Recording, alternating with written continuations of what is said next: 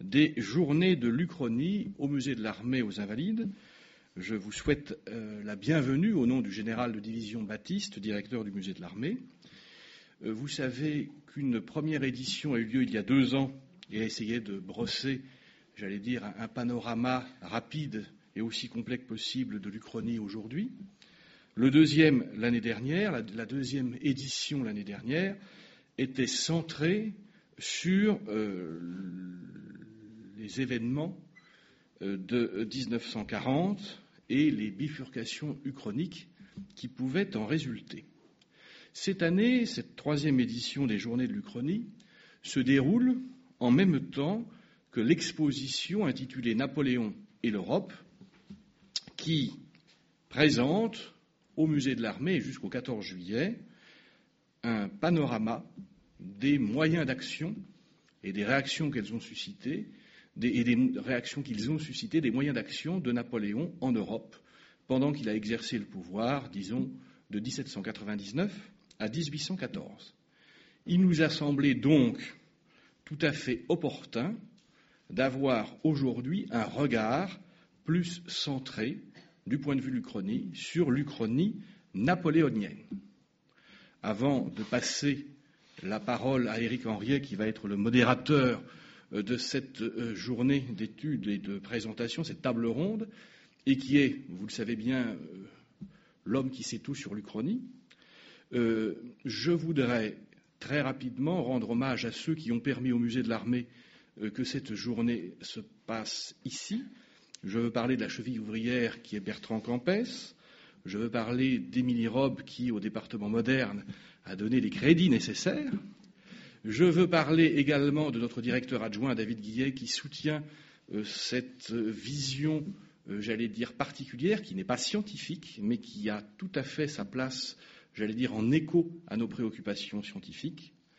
Et euh, je voudrais rendre hommage à nos deux euh, responsables de la logistique que sont Sylvie Picolet et Géraldine Froget, qui sont, et vous, vous les en excuserez, aux prises avec certains problèmes techniques qui ne nous permettront pas d'avoir tous les bénéfices d'une présentation imagée qu'avait imaginé notamment Éric Henriet.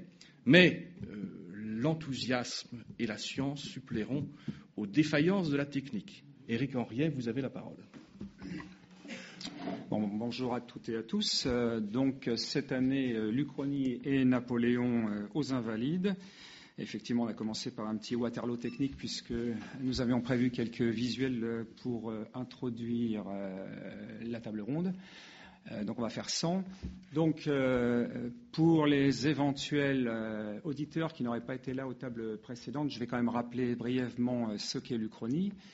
Euh, de Cléopâtre, s'il eût été plus court, la face du monde en aurait été changée, avait dit Pascal. Donc l'Uchronie, c'est un peu ça, c'est-à-dire c'est de décrire ce que serait devenu ce monde avec une Cléopâtre au nez aplati ou, au nez cassé.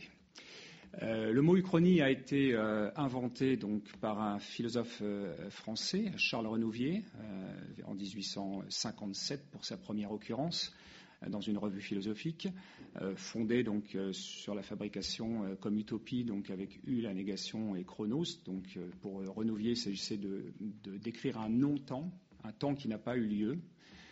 Renouvier n'avait pas traité de Napoléon, hein. il avait traité d'une divergence de l'histoire antique. Je ne vais pas m'apesantir sur Renouvier aujourd'hui.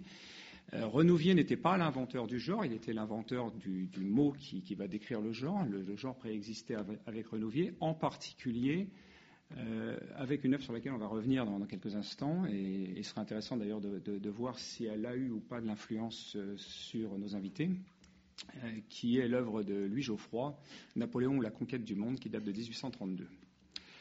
Alors, avant d'aller en Uchronie, Napoléon est une personnalité, disait Jacques Van qui, entretient des, liens très étroits avec l'Uchronie, lui-même en ayant fait sur sa personne puisque lorsque l'on lit, euh, par exemple, euh, les mémoires dictées par l'empereur au général Bertrand, euh, il y a tout, quelques paragraphes dans lesquels Napoléon imagine, après la, conquête d'Égypte, suivre les traces d'Alexandre. et il imagine donc des conquêtes qu'il aurait pu faire. Donc il brode un début d'histoire alternée de sa propre épopée. De même, dans certains, dans certains autres textes qu'il a dictés à, Sainte-Hélène, il envisage de manière assez lucide quelques erreurs faites pendant la campagne de Russie. Et donc il imagine là aussi des bifurcations militaires possibles. Sainte-Hélène, euh, c'est un point qui a permis à beaucoup d'écrivains aussi euh, de broder, puisque l'empereur, dans des cahiers d'écoliers, euh, avait écrit ou aurait écrit, plusieurs personnes l'attestent en tout cas, lorsqu'il avait, je sais pas, 7 ou 8 ans, à propos d'un cours de géographie dans la marge, Sainte-Hélène, petite-île, point d'interrogation. Donc c'était assez prémonitoire qu'il y termine sa vie. Enfin, qu'il y termine sa vie, du moins c'est ce qu'on nous dit comme on va y revenir dans quelques instants, euh, pour beaucoup de personnes, Napoléon euh, a quitté Sainte-Hélène. Alors donc l'empereur a lui-même euh, fait effectivement de l'Uchronie sur sa personne, ce qui a certainement renforcé le, le, caractère épique et puis le caractère des possibles concernant son histoire, qui en plus d'ailleurs se termine mal. Il a été également, avant de parler d'Uchronie, l'un des personnages phare de l'histoire secrète. Alors l'histoire secrète, ça ressemble à de l'Uchronie. Euh, au bémol près, c'est que personne n'en a jamais rien su. C'est-à-dire l'histoire secrète, ben, c'est de dire que euh, le masque de fer était le frère jumeau du roi, qu'on avait substitué, ou le roi lui-même emprisonné et remplacé par un sosie. Comme ça ne change rien à l'histoire de France, apparemment le sosie a gouverné euh, comme, tel que nous le connaissons. Euh, donc l'histoire, secrète, il y a bien un point de divergence, il s'est bien passé un événement, mais il n'a aucun impact sur l'histoire euh, telle que nous la connaissons. Euh, et en l'occurrence, c'est bien, par exemple, dans l'aviateur de Bonaparte,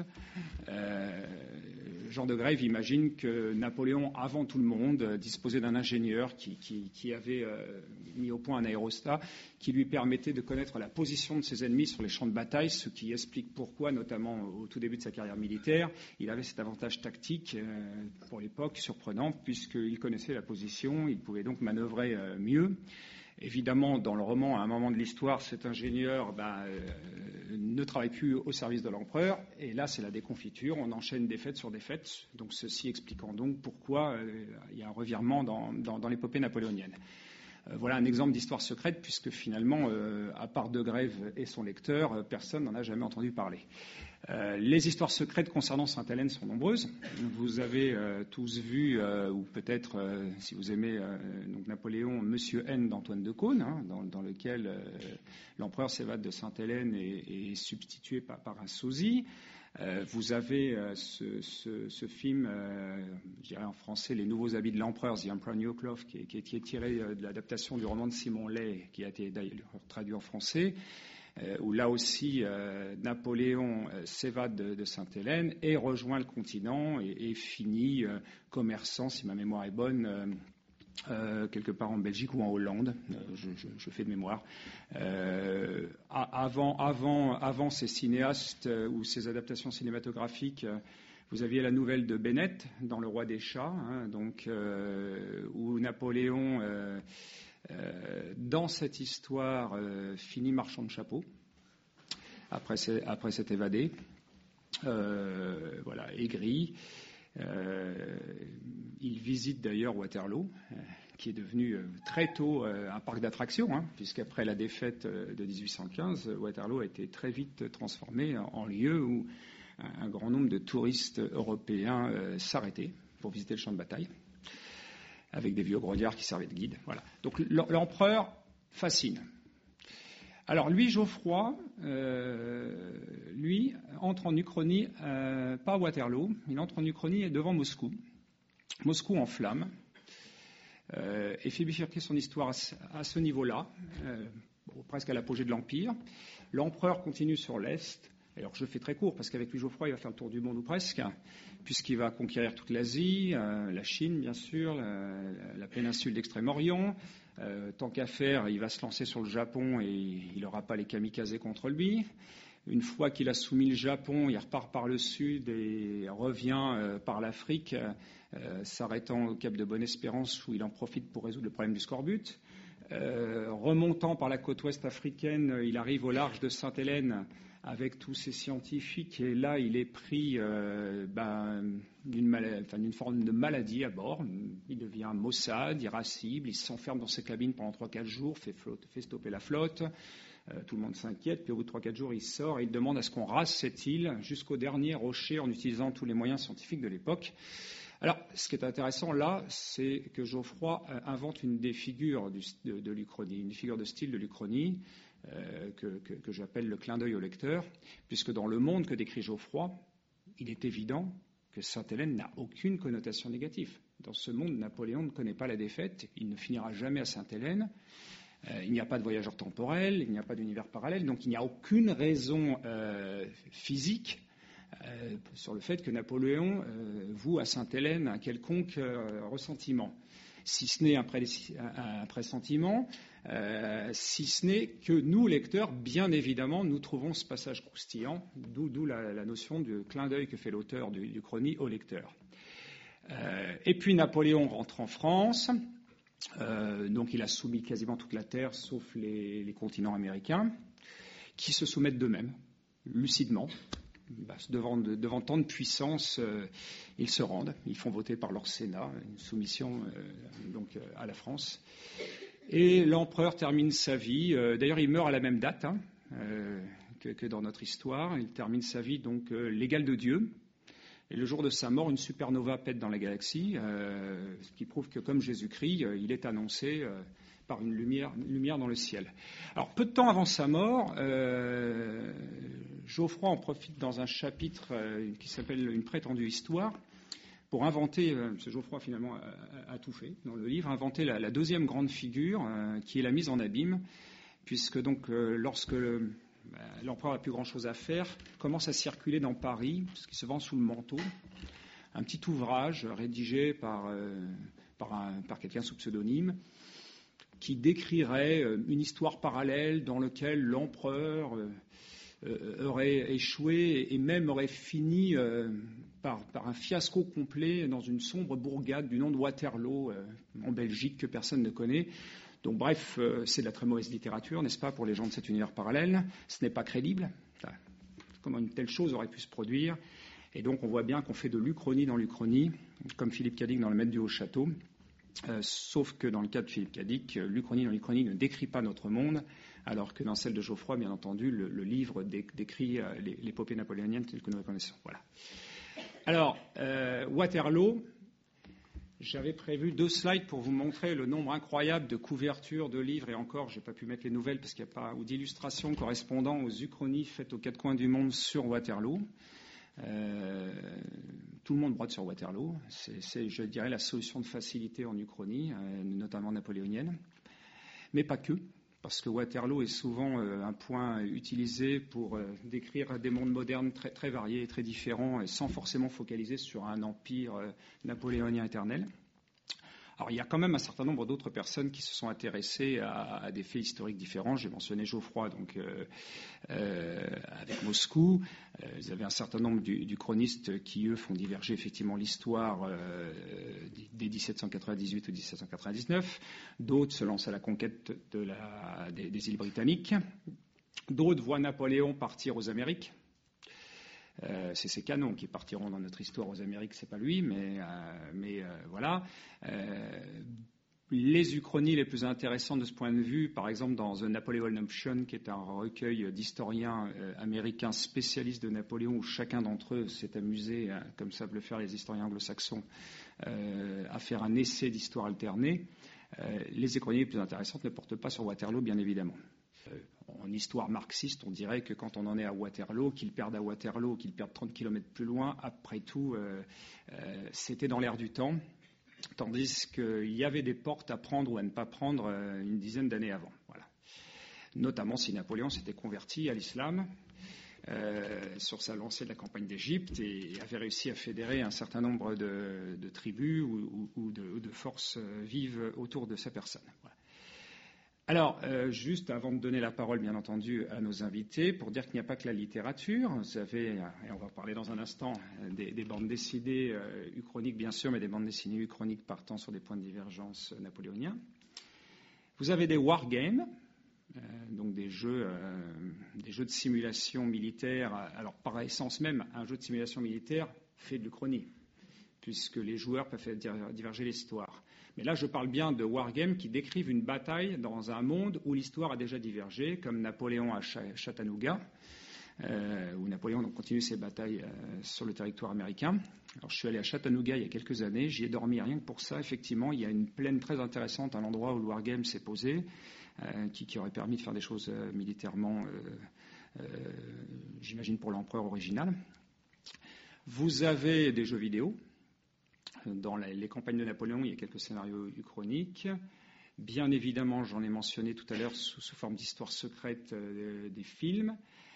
À cet égard, euh, je vais faire un petit, euh, un petit, focus sur Le Voyageur des siècles de Jean Dréville, que certains d'entre vous ont certainement vu il y a maintenant peut-être trois décennies à la télé française en noir et blanc, en quatre épisodes, dans lequel donc un voyageur du temps remonte euh, un peu avant la Révolution pour une raison euh, d'amour. Il est tombé amoureux d'une de ses trisaïeux sur un portrait, mais cette, cette, dame est morte pendant la Révolution, donc il va avoir à cœur de modifier l'histoire, justement pour éviter qu'elle meure. Et ce faisant, bah, il va rayer Napoléon de la carte. Non pas le, rayer en tant que personne, mais en, en tant qu'histoire et épopée. Et à un moment donné, il croise Napoléon qui, a une vie un peu banale, euh, mais qui est aigri et dont on sent euh, dans, la scène euh, pendant, ce feuilleton toute la potentialité qu'il y avait chez, cet homme si l'histoire lui avait laissé l'opportunité de s'exprimer. Voilà. donc un certain nombre d'autres personnes ont choisi de rayer Napoléon de l'histoire, soit en le faisant mourir prématurément, soit comme Jean Dutour dans le maréchal von Bonaparte, bah, comme euh, il n'y a pas de révolution en France et Napoléon s'ennuie dans l'armée française et décide de s'engager dans une autre armée européenne euh, pour pouvoir satisfaire son besoin d'épopée de, victoire. Et je terminerai donc par euh, introduire donc, Laurent Poujois qui, a écrit un roman, Laurent, dans lequel tu, vas, nous, en parler mieux, euh, que moi. Bonjour. Euh, dans lequel effectivement tu, prends un prémisse napoléonien pour décrire un, monde moderne différent. Et à ma droite, Jean-Pierre Pécaud. Jean-Pierre Pécaud qui est entre autres scénariste de plusieurs cycles de BD. Et je, dirais il y a le, cycle Empire, qui lui, pour le coup, est bien focalisé sur une histoire divergente napoléonienne et la série actuellement Jour J, qui a comme principe dans chaque euh, opus d'essayer d'explorer euh, un point de divergence différent. Et tu as eu l'occasion euh, d'en faire au moins un très très précis qui s'appelle Vive l'empereur sur l'empereur. Donc je vais, je vais, commencer par vous poser d'abord une question à tous les deux, et puis chacun pourquoi l'empereur fascine tant euh, les écrivains de fiction, et en particulier tous ceux qui s'intéressent à, l'histoire euh, secrète ou à l'histoire alternée? Je ne sais pas lequel des deux je commencer à répondre. Alors euh, moi je ne sais pas si c'est si c'est l'empereur en soi qui me fascine, qui m'a donné cette envie de faire une histoire alternée. À la base, je cherchais à faire une, uchronie. Euh, je connais Napoléon en tant, qu'amateur, amateur d'histoire, mais c'est en creusant dans l'histoire et dans toutes ses potentialités, dans, tous les remous de cette période euh, euh, où chaque année voit au minimum son coup d'État, pour, pour en voir toutes les potentialités et tous les changements qui sont possibles et tous les embranchements. On va dire qu'il y a une arborescence historique dans cette période il y a vraiment, euh, c'est vraiment la période. Et le personnage de Napoléon, bah, il est central parce que euh, s'il n'y a pas Napoléon, on y reviendra peut-être, euh, personnellement, j'ai du mal à voir qui peut le remplacer. Ou comment on peut avoir un personnage aussi, aussi charismatique. Est-ce qu'il existe un personnage aussi charismatique à l'époque en France, capable de modifier aussi radicalement bah, jusqu'à notre époque moderne? Voilà. Oui, bonjour. Euh, moi, j'aurais tendance à dire qu'avant de prendre, euh, de prendre Napoléon, euh, l'intérêt et, les potentialités de, points de divergence commencent à la Révolution. Je pense que la Révolution française est un tel bouleversement dans l'histoire du monde, radical, impliquant des changements au niveau mondial en fait, Napoléon naît de la Révolution. Et à partir de ce moment-là, on a des potentialités effectivement de divergence énormes qui permettent effectivement d'avoir des possibilités chroniques passionnantes. Napoléon, après en tant que tel, le personnage, l'homme Napoléon, bien évidemment, augmente encore ses, potentialités, puisque lui-même, comme tu l'as si bien rappelé, euh, a fait du chronique sans le savoir.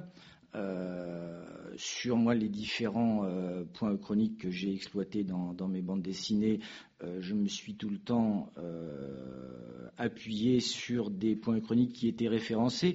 ce que tu as rappelé sur les mémoires de Napoléon propos de la campagne d'Égypte, où effectivement, si euh, à Saint-Jean d'Acre, il n'avait pas été arrêté par les Anglais, euh, Napoléon dit que son but secret, c'était de continuer sur les traces d'Alexandre. Donc là, il y a une potentialité euh, importante.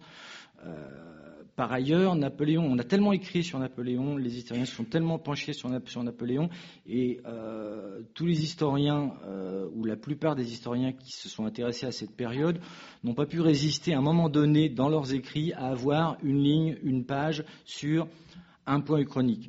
Euh, une, de mes, autre bande dessinée sur, sur, sur Napoléon part d'une phrase de Jean Tullard ou d'une page de Jean Tullard dans le Grand Empire où Jean Tullard dit mais euh, que se serait-il passé si en 1802 la paix d'Amiens avait été respectée et euh, si on avait eu, on était rentré sur une période de paix, euh, qu'est-ce que serait devenu l'empire? À partir de ce moment-là, on a une base et on peut, on peut continuer assez facilement à, travailler dessus. Donc on a, c'est vrai que c'est une période, je dirais, révolution empire et, et, empire succédant à la Révolution française. On a une période tellement riche de potentialités et de, de, de changements on a un champ d'investigation énorme. Laurent, euh, tu, as, toi, tu es parti d'un point de divergence précis qui pourtant ne transparaît pas forcément dans le roman, ou euh, tu t'es plutôt laissé guider par un décor, une ambiance de ce qu'aurait pu être euh, un empire napoléonien? moi, je voulais travailler. Donc, moi, mon, roman, il est contemporain. Donc, moi, je voulais travailler sur un empire napoléonien, et donc je suis remonté dans le temps pour chercher le bon point. à quel moment euh, cette uchronie était crédible et à quel moment surtout elle me, elle me parlait en tant, que, en tant que romancier, elle me donnait envie de développer euh, quelque chose, quelque chose à partir de là. Et donc en remontant, bah, bien sûr, je suis tombé sur Waterloo, euh, euh, sur toutes les grandes batailles. Après là, sur, sur toutes les grandes batailles napoléoniennes, il faut être vraiment historien. Euh, ou stratège militaire pour arriver à, s'en sortir, pour arriver à se dire tiens si lui était passé par là, peut-être que les choses se seraient passées différemment. Et ça ne me parle pas, c'est pas assez marquant comme point pour, pour, pour le développer, en tout cas pour moi. Et donc en remontant comme ça, je suis arrivé euh, à un épisode que, dont j'ai découvert qu'il était quand même assez connu, que moi je ne connaissais pas, qui était euh, l'armée des côtes de l'océan et donc tous les, les, multiples projets de débarquement en Angleterre qui remontent bien à avant Napoléon, hein, puisque ça commence euh, même encore avant avec euh, un que j'ai découvert ultérieurement et qui, m'a séduit aussi et qui me donnerait presque envie de retravailler autre chose, c'est euh, les tentatives de Hoche pour débarquer en Irlande, hein, pour aider les,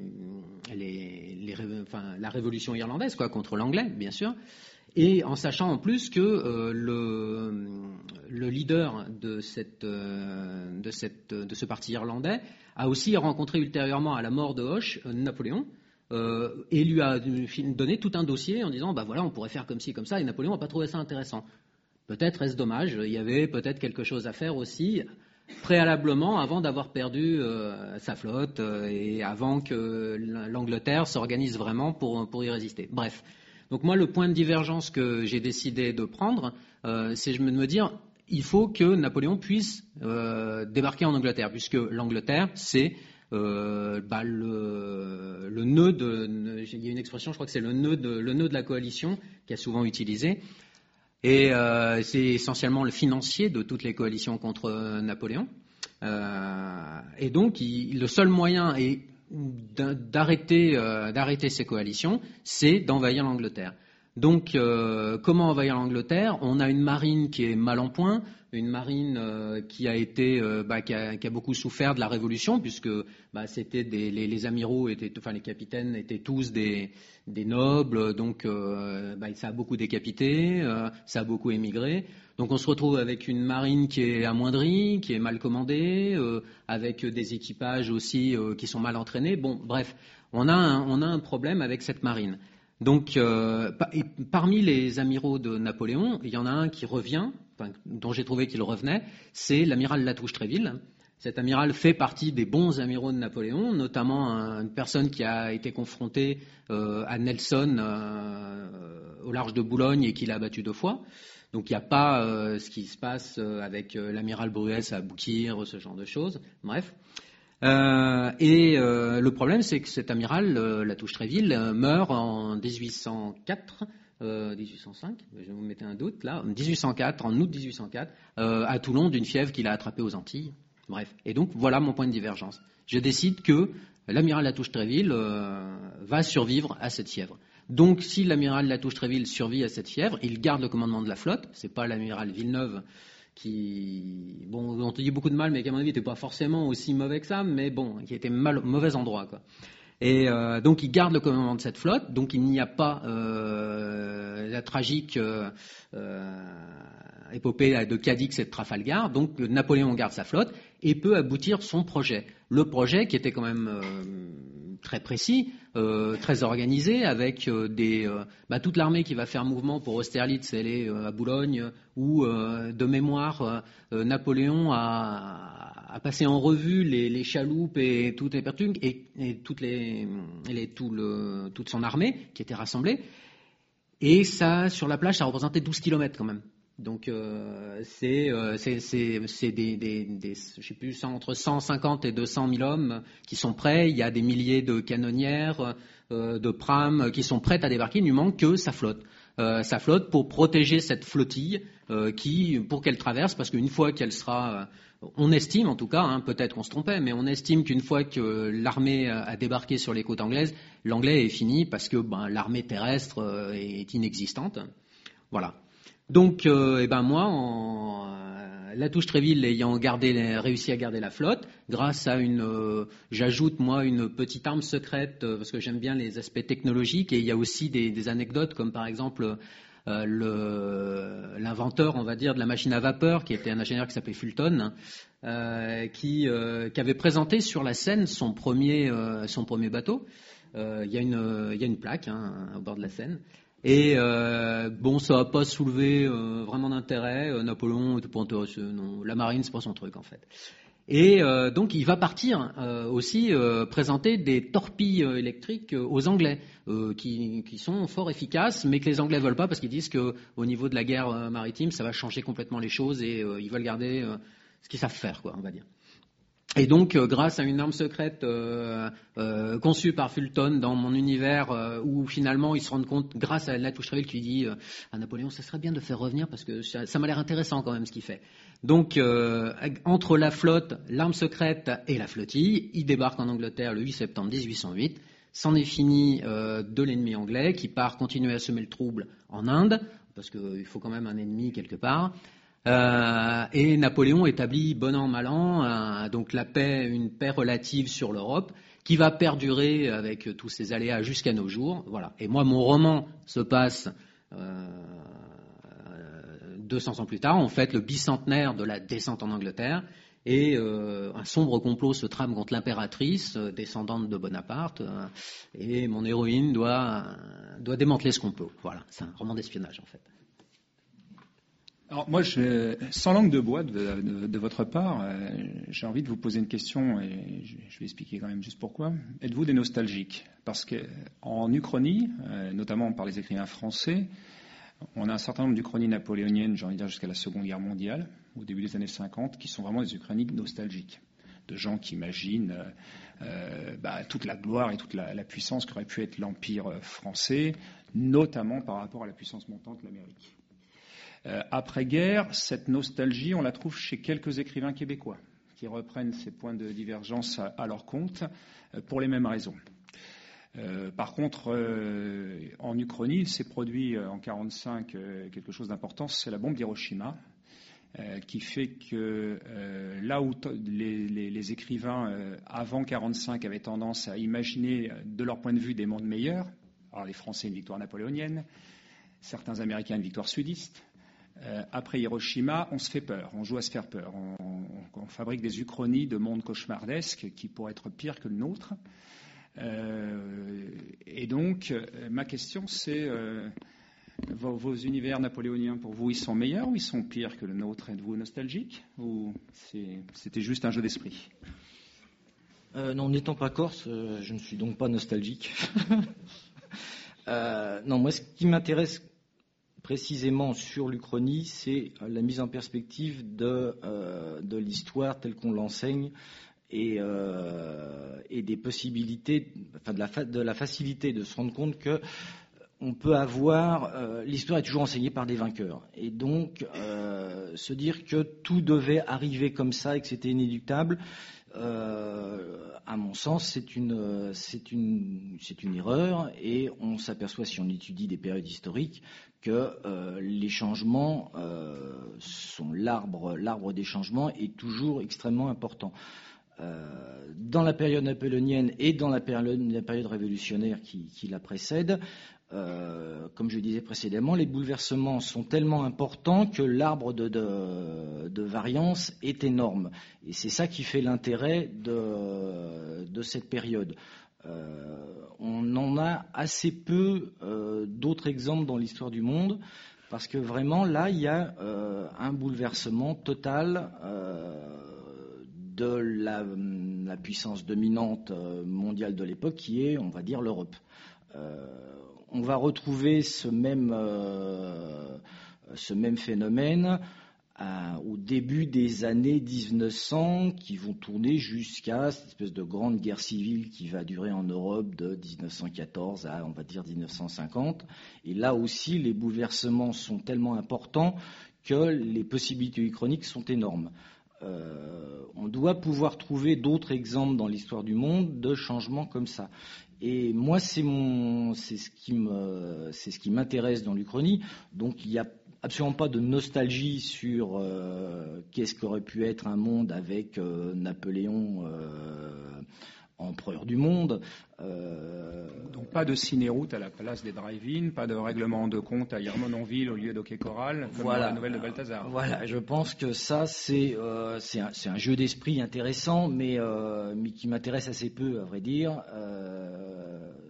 suis beaucoup plus sur les possibilités que, que révèle l'Uchronie, en fait. Et l'idée de se dire, voilà, l'histoire euh, est toujours une histoire racontée d'un point de vue, et on peut avoir d'autres points de vue, et euh, voilà, qu'est-ce qui serait passé si c'est raconter l'histoire d'un autre point de vue?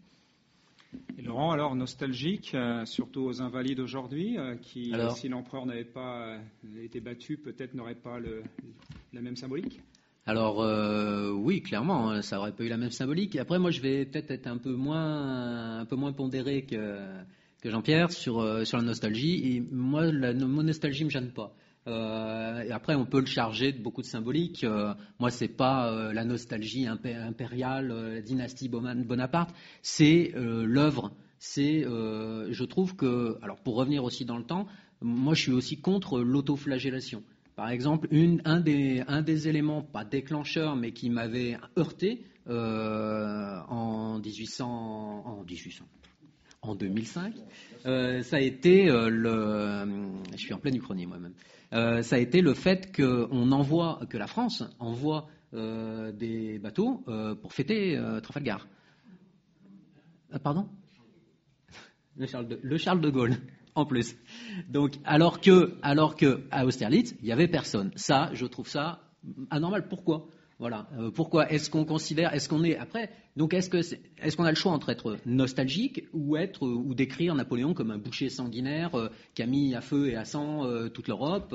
Est-ce qu'il n'y a pas un intermédiaire entre les deux? Voilà. Moi, je me pense être entre les deux et, et ce qui m'intéresse, c'est aussi d'essayer de travailler sur ben, ce qu'a fait Napoléon au niveau de l'Europe, euh, voilà, on est, dans, on est en plein dedans. Euh, enfin, on essaye, on est de moins en moins dedans, je trouve. Euh, et je trouve ça très, très dommage, personnellement. Après, c'est vrai que moi, j'essaye d'amener dans mes, dans mes, dans mes textes mon opinion personnelle. De toute façon, dans l'Uchronie, on amène toujours des choses qui, sont personnelles. C'est pas un travail. Enfin, peut-être pour, pour si tu as vraiment une culture d'histoire, mais euh, sinon, en tant que romancier, tu amènes tes propres envies, tes propres euh, préjugés, euh, tes propres. voilà, ben, moi, c'est une impératrice parce que je trouve c'est intéressant que ça soit une, une femme, qu'il y ait des femmes au pouvoir. C'est de la même façon, c'est une héroïne. De la même façon, il y a des lois, il y a une, une conception de l'écologie qui est plus avancée qu'on l'a de nos jours. Voilà, et je trouve que Napoléon a amené beaucoup de choses euh, bon, vous le savez tous, euh, que ce soit le code civil, que ce soit les lycées, que ce soit. Enfin bon, il y a énormément de choses qui perdurent encore de nos jours.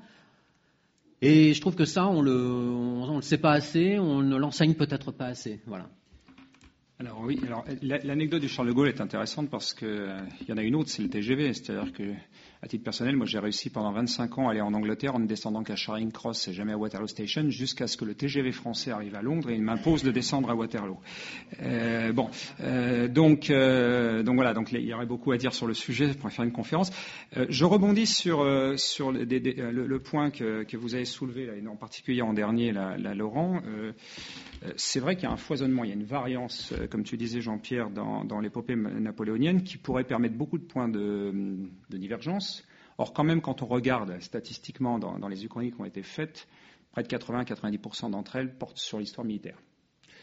Euh, très peu, pour ne pas dire, euh, ça tient à peine sur, une main, euh, s'intéressent à la vente ou pas de la Corse. Quelques-unes sur la Louisiane, D'autres assez rares sur le fait que l'empereur était toujours entouré de scientifiques, et donc ces aspects euh, aussi euh, euh, technologiques, brassage des cultures, parce qu'effectivement, là où, là où il s'est déplacé avec ses militaires, il se déplaçait aussi avec des scientifiques de talent. Bah, il, était, il, était, membre de l'Institut d'ailleurs lui-même. Voilà. je sais en quoi. Hein. Autre particularité de Napoléon, il, semble trahi. J'y reviendrai tout à l'heure dans, dans, ma dernière question, trahi par ses amiraux, trahi par Grouchy plus tard, euh, est-ce que finalement, au-delà du foisonnement, euh, bah, au contraire, euh, moi j'aurais envie de, le dire dans l'autre sens, les, uchronistes ne sont-ils pas un peu conservateurs et ne regardent pas l'empereur que sous l'angle du Kriegspiel ou, du Wargames, même dans, les œuvres de, fiction hein? Il y, a, une facilité, il y a une facilité à effectivement imaginer une uchronie à partir d'un point de convergence militaire, parce que c'est effectivement beaucoup plus simple. Et c'est vrai que l'histoire militaire cristallise, cristallise des points uchroniques qui sont immédiatement compréhensibles. Donc, donc effectivement, c'est plus simple à faire. Euh, moi, je, vais sortir d'ici euh, six mois un nouveau jour J qui sera aussi une uchronie napoléonienne où on imagine que la famille de Napoléon fuit la Corse pour euh, arriver au Nouveau Monde dans les années 1880, enfin 1860, 1870, et où Napoléon va devenir un général de Washington et va euh, participer à la Révolution américaine euh, parmi, avec les, rebelles, les rebelles américains. Après, il y a une, une continuité des sept points de pouvoir, effectivement. Après, il y, a une, il, il histoire qui se greffe dessus. Donc, on peut effectivement partir, partir de, de, modèles qui ne sont pas des modèles militaires. C'est beaucoup plus compliqué et on rentre dans, on rentre dans dans ce que Brodel euh, qualifiait d'histoire de, de, la longue durée et, auquel je crois, c'est-à-dire que je pense que l'Uchronie peut s'appliquer sur des, euh, des variants sur, quelques, dizaines, voire un siècle ou deux, mais après, on a quand même la, longue durée et les forces lourdes de l'histoire qui reviennent et qui remettent les choses euh, dans le, lit de la rivière historique, je dirais. Et donc, euh, si, on, si, on, essaie de faire des uchronies euh, qui ne partent pas de points de divergence historique, on se retrouve face à ce type de problème, c'est-à-dire euh, est-ce que l'Europe ne devient pas, qu'est-ce qui fait que l'Europe ne devient pas une grande puissance au XIVe siècle? Ça devient très compliqué puisque tout est fait historiquement pour que ça arrive comme ça. Et il y, a un principe d'entonnoir qui fait que c'est beaucoup plus compliqué après d'imaginer. Alors si sur, sur le principe de l'Europe, on peut imaginer la grande peste. Ça, ça, a été fait, tu, connais mieux, que moi les différents euh, romans qui ont été faits là-dessus. C'est forcément un élément type météorite ou, maladie qui, Mais voilà, qui semble une contingence, comme disait Stéphane Gould, devenue d'ailleurs. Tout à fait, on est, on est quasiment obligé de travailler sur ce, sur ce type de, sur ce type de, modèle. Euh, sinon, ça devient effectivement euh, relativement impossible à faire. Alors, sauf si les Mongols ne font pas demi-tour. Euh, Laurent, Laurent, le, code civil, euh, on ne peut pas imaginer un Napoléon un peu moins conquérant et un peu plus réformateur dans l'intérieur. C'est, Alors, moi, je maîtrise personnellement pas assez le code civil pour savoir s'il aurait pu être modifié, mais il y a des éléments, euh, il y a des éléments qui, à mon avis, sont qui peuvent être euh, très intéressants en dehors des, conquêtes euh, elles-mêmes. Euh, tu, as parlé de la, Louisiane, et je pense que la Louisiane est un élément vraiment intéressant. Je veux dire, bon, la Louisiane, c'est quand on, quand on, s'intéresse un peu à la chose, on s'aperçoit qu'en fait, c'est pas la Louisiane, mais c'est la moitié, plus de 22, 23% du territoire des États-Unis actuel, quoi. Oui, c'est un tiers. Voilà, donc euh, ouais, un peu, plus Moins, un peu moins, euh, que cette euh, que cette Louisiane en fait, bah, elle est vendue par Napoléon Ier consul en 1803, et on peut se demander pourquoi est-ce qu'il la vend? Parce qu'au début, il refuse. Au début, il y a plusieurs tentatives des Américains qui viennent, qui disent, euh, qui essayent de, faire des propositions, d'abord juste sur la Louisiane et puis après sur l'ensemble. Et en fait, euh, bah, c'est la rupture de la paix d'Amiens notamment qui va, qui va provoquer cette vente parce que Napoléon se dit, si j'ai bien compris, on me corrigera, euh, qu'il a besoin d'argent pour, bah, pour monter une grande armée, pour pouvoir pour pouvoir vendre, pour pouvoir euh, partir en guerre, quoi, pour pouvoir euh, résister. bref, ça peut être un de ces moteurs. Il y en a peut-être un autre. Et donc on se dit, si il ne vend pas la Louisiane, imaginons qu'il refuse de vendre la Louisiane, qu'est-ce qu'il y a comme possibilité? Est-ce qu'il va transférer des troupes sur le territoire américain pour améliorer le commerce, par exemple? Travailler lui aussi sur le commerce du coton. Est-ce qu'il a par exemple des flottes suffisantes pour le protéger? Parce qu'il y a toujours les Anglais quand même au milieu. Euh, donc pour, euh, pour travailler dans le commerce, est-ce que Napoléon, moi je pense que oui, est capable de travailler aussi les optiques commerciales, puisqu'on voit après quand il est, quand il est à l'Empire qu'il n'y a pas que des victoires militaires, il y a une modification profonde de l'organisation de la société euh, en France aussi. y compris économique. il y a des vraies décisions qui sont prises. Donc pourquoi pas à ce niveau-là? Après, est-ce qu'il peut se disperser, sachant que les Anglais vont pas laisser faire, et que euh, donc euh, travailler à la fois en Amérique et à la fois en Angleterre? Est-ce que c'est possible? Ça, c'est un, autre travail intéressant. Ça, c'est un point intéressant parce que lorsqu'il y a eu le bicentenaire de la vente de la Louisiane en 2003, il y a eu un certain nombre d'émissions de télé, en particulier en France, mais, même euh, aux États-Unis, au Canada, avec des historiens ou des économistes sur cette période-là. Fallait-il vendre la Louisiane? Que serait-il passé? Moi, jusqu'à cette époque-là, j'étais un peu euh, comme toi, me dire voilà un point de, intéressant, y compris mm. euh, très nostalgique. Et je suis sorti de tous ces débats relativement convaincu que, pour le coup, la Louisiane, c'était comme Waterloo. C'est-à-dire que même s'ils ne vendaient pas la Louisiane, on aurait fini par la perdre. Parce que d'une part, économiquement, c'était intenable. D'autre part, on n'avait pas la maîtrise de la, des mers. Euh, troisième point qui, apparaît quand on regarde une carte, mais qui, comme ça, quand on en parle autour d'une table, n'est pas si évident, c'est que la Louisiane, c'est un immense territoire avec une toute petite côte. Euh, donc très facilement bloquable par, euh. par les Anglais, puisqu'en fait, ça part, ça part du golfe du Mexique comme ça, en faisceau, et donc vous avez effectivement presque 30% des États-Unis, mais avec une côte qui est alors, pour le coup, extrêmement ridicule. Euh, un certain nombre d'éléments comme ça, bien évidemment. Et puis en plus, il y avait, euh, des, des, raisons économiques qui faisaient que d'ores et déjà, euh, sur le territoire de ce qu'allaient devenir les États-Unis, un processus était enclenché et qu'on aurait eu du mal, nous, Français, avec la révolution sur les bras, pour le coup. Alors, il va falloir rayer la révolution de l'histoire et, imaginer un, autre point de divergence.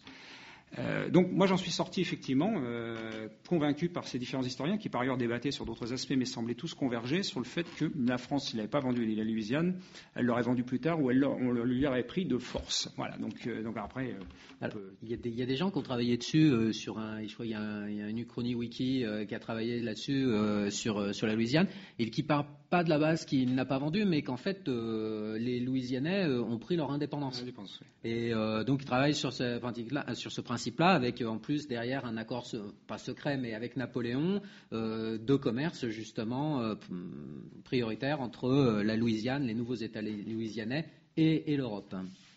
Alors, je vais, ah, pour lancer la, question suivante, je vais me permettre un paralysme extrêmement osé, puisque je, vais parler d'Hitler. en Uchronie, il y, avait Napoléon était la star de l'Uchronie jusqu'à la Seconde Guerre mondiale, quasiment est largement détrôné depuis euh, par la Seconde Guerre mondiale euh, et par Hitler en particulier. Et quand on se penche sur les points de divergence, euh, je dirais il n'y a pas de hasard. Donc a, je vais dresser un tableau comparatif des deux. Napoléon est né en Corse, est devenu l'empereur des Français. Hitler est né en Autriche et est devenu entre guillemets le, le Führer d'Allemagne. Ils ont tous les deux échoué dans le désert, pas pour les mêmes raisons mais, euh, mais c'est le fait. Ils se sont tous les deux lancés dans une espèce de Barbarossa. D'ailleurs, il est intéressant de voir que dans le cas d'Hitler, alors qu'il aurait pu démarrer sa campagne plus tôt, certains, de ses généraux, et, en partie d'après les textes de Kershaw lui-même, par orgueil, souhaitaient démontrer qu'il ferait en moins de temps et plus rapidement que les Français pour atteindre Moscou. Ils auraient différé. Moi, je lis Yann Kershaw qui avait un certain nombre d'archives là-dessus. Donc, c'est-à-dire que la référence à Napoléon était aussi explicite dans, cette campagne ou cette préparation de campagne. L'un et l'autre ont envisagé, ou en tout cas, ça a fait broder beaucoup d'angles parce que la crédibilité de l'intervention en Angleterre, euh, ça, ça reste à démontrer, tant pour Hitler que pour Napoléon, puisqu'ils avaient quand même un problème de maîtrise euh, de, de, la puissance maritime. Enfin, ça a fait broder beaucoup d'encre, beaucoup de points de divergence également. Euh, l'un a fini prisonnier de, l'île de Sainte-Hélène, et Dieu sait que les, nombreux sosies qu'il remplace euh, pour lui permettre de s'évader euh, ont, permis beaucoup de textes et beaucoup de films. L'autre a été prisonnier de son bunker, et comme on a officiellement, les Russes ont brûlé son cadavre et qu'on ne l'a jamais retrouvé, là aussi, énormément d'histoires secrètes courent sur le fait qu'il s'est barré en Antarctique, en Amérique du Sud, qu'il a été prisonnier des Russes, etc. etc. Euh, il y a juste un point où le tableau comparatif entre les deux personnages au sens uchronique diverge. Euh, énormément d'historiens euh, ou, d'uchronistes ont, utilisé les nombreux attentats contre Hitler comme point de divergence. Dans le cas de Napoléon, il n'y en a pas, ou en tout cas, personne ne les utilise. Donc c'est la seule vraiment grande différence qu'on peut noter dans, les points de divergence utilisés par les, par les uns. Alors, Paul Van Erck, dans une uchronie euh, totalement délirante, Caroline aux Carolines, où l'on voit euh, sur la couverture euh, Adolf Hitler avec un os, un os d'indigène dans le nez et une perruque de chef indien, puisque dans cet univers, lui fait la jonction, Paul Van Erck, dans cet univers, l'Uchronie démarre à Waterloo. Il y a un empire français, presque éternel, l'Angleterre a été conquise. Et effectivement, euh, Hitler, euh, euh, qui a des, envies de ressentiment, de revanche, plus des envies de conquête, bah, n'a pas d'autre choix dans cette uchronie délirante que de fédérer les forces africaines et, indiennes pour bâtir une armée. il fallait l'oser. Pour vous, qu'est-ce que ça vous inspire, ça, en Uchronie? Évidemment, au-delà, par contre, des connotations sur le nazisme. Hein. Je, parle des deux personnages. Euh, est-ce que c'est une des raisons pour lesquelles, effectivement, il fascine autant euh, Moi, je pense qu'en fait, c'est une question intéressante. Euh, ça revient à dire l'histoire marche sur deux jambes. Il y a les hommes présidentiels, et effectivement, Napoléon comme Hitler sont alors à un moment donné des hommes présidentiels pour leur peuple, et il y a les peuples. Et dans les deux cas, en Allemagne dans les années 30 et euh, en France euh, en 1793, 15 euh, à peu près, on a des peuples qui sont chauffés à blanc et qui, et qui doivent effectivement, à partir de ce moment-là, sont facilement entraînés par une idéologie de conquête en dehors de leurs frontières naturelles. Et donc on a cette, on a cette possibilité effectivement qui existe. Je pense que tu as tout à fait raison de faire le, parallèle entre la rencontre d'un peuple chauffé à blanc et d'un personnage charismatique qui va les entraîner les marxistes diraient que le personnage charismatique n'existe pas, mais que c'est la conséquence de ce, chauffage à blanc, je dirais. Euh, moi, je ne pense pas. Je pense qu'au contraire, euh, il y a à un moment donné une rencontre qui se fait. Euh, dans les deux cas, la rencontre se fait, généralement pour le pire, parce que ça, débouche sur des millions de morts. mais on pourrait avoir un personnage comme Gandhi, et l'indépendance de l'Inde, où il y a effectivement un peuple chauffé à blanc et, euh, un personnage charismatique qui arrive et qui euh, va changer l'histoire. Donc je pense que c'est assez bien définir ce, que peut être l'histoire bien comprise, c'est-à-dire pas simplement une histoire de la longue durée et des faits économiques, et pas simplement une histoire des hommes providentiels, les deux se joignant pour donner quelque chose qui fait avancer les choses.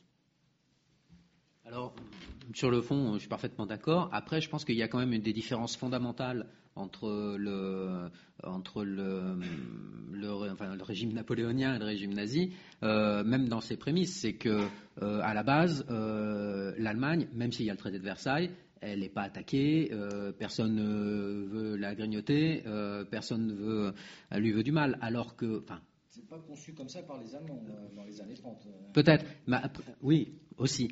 Ils ne le perçoivent pas comme ça, peut-être. Alors, mais dans la réalité de, la période révolutionnaire, euh, c'est toutes les armées européennes qui sont, euh, qui sont, euh, qui veulent dépecer la France, qui veulent réinstaller une royauté, bref, qui veulent étouffer dans l'œuf cette révolution qui est terroriste, quoi. Euh, ça fait quand même une, grande différence, même si effectivement le concept de peuple à blanc euh, qui a voulu quelque chose euh, pour, dans le cadre de la révolution et qu'on qu'on essaye de réprimer, alors qu'il a eu une bouffée d'oxygène, il ne veut pas retourner, il veut pas retourner sous le joug. ça fait quand même quelque chose de très différent pour moi.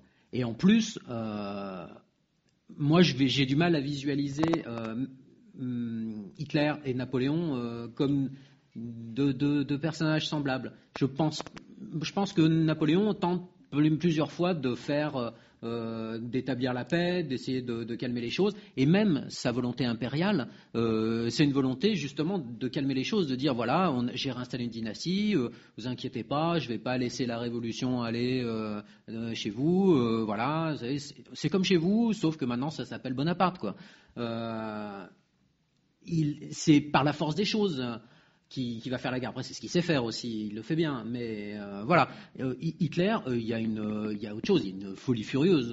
Ah oui, alors, je, faisais un parallélisme sur les points de divergence de l'histoire. Hein. je ne faisais pas un parallélisme sur la psychologie du personnage, encore que ça, ça, permet de. Vas-y. Et, d'ailleurs, la plupart enfin, des, des, des uchronies nazies enfin, sur Hitler que je connais sont des. s'approchent de la dystopie en général. c'est des trucs comme Fatherland, bah, où en général on ne voit que le noir. C'est ce que j'allais ajouter, c'est-à-dire que dans le cas d'Hitler, dans le cas particulier d'Hitler, à cause de la Shoah, à cause des camps de concentration, à cause de ce choc, euh, il est évident qu'aujourd'hui, euh, et je, dirais 100% des uchronies faites sur Hitler, hein, euh, parce que même, les quelques uchronies, entre guillemets, c'est pas des uchronies, c'est une forme de négationnisme nostalgique néo-nazi, ne sont surtout pas faites par les Allemands déjà et euh, et, presque 100% donc des uchronies faites sur Hitler, euh, avec un vrai point de divergence avéré, ce sont des uchronies dystopiques. Mm. Et énormément sont faites par des historiens ou des, ou des écrivains israéliens. Euh, donc, donc ça c'est intéressant. Le, point de divergence c'est là. Néanmoins, néanmoins, parce que nous sommes français, nous sommes dans un invalide, et puis parce que l'histoire s'éloigne, je ne suis pas sûr que le livre de Geoffroy, s'il avait été traduit dans toutes les langues à l'époque, n'aurait pas été vu avec autant de dureté et de méchanceté par les peuples qui ont beaucoup perdu de, morts pendant les guerres napoléoniennes. Euh, ça, j'en sais rien. C'est une question au-delà, au-delà de la connotation, j'entends bien, raciale euh, qu'il y a chez Hitler. Je ne suis pas sûr. Euh, et j'en veux pour, pour, pour, pour exemple que quand on a fait le bicentenaire de la Révolution française, il y a eu à l'époque plusieurs projets de, faire un, un, ou deux recueils en France du chrony portant sur la Révolution française et puis même euh, au-delà de la Révolution française sur ce qui arrive ailleurs. ils ont tous capoté parce qu'un certain nombre d'éditeurs et autres ont considéré que le peuple français le prendrait mal, ça ferait l'objet de débats et que, que c'était pas bon de, publier ça. Donc euh, la plaie n'est pas refermée complètement, notamment par exemple dès que les uchronistes sur la Vendée n'existent quasiment pas.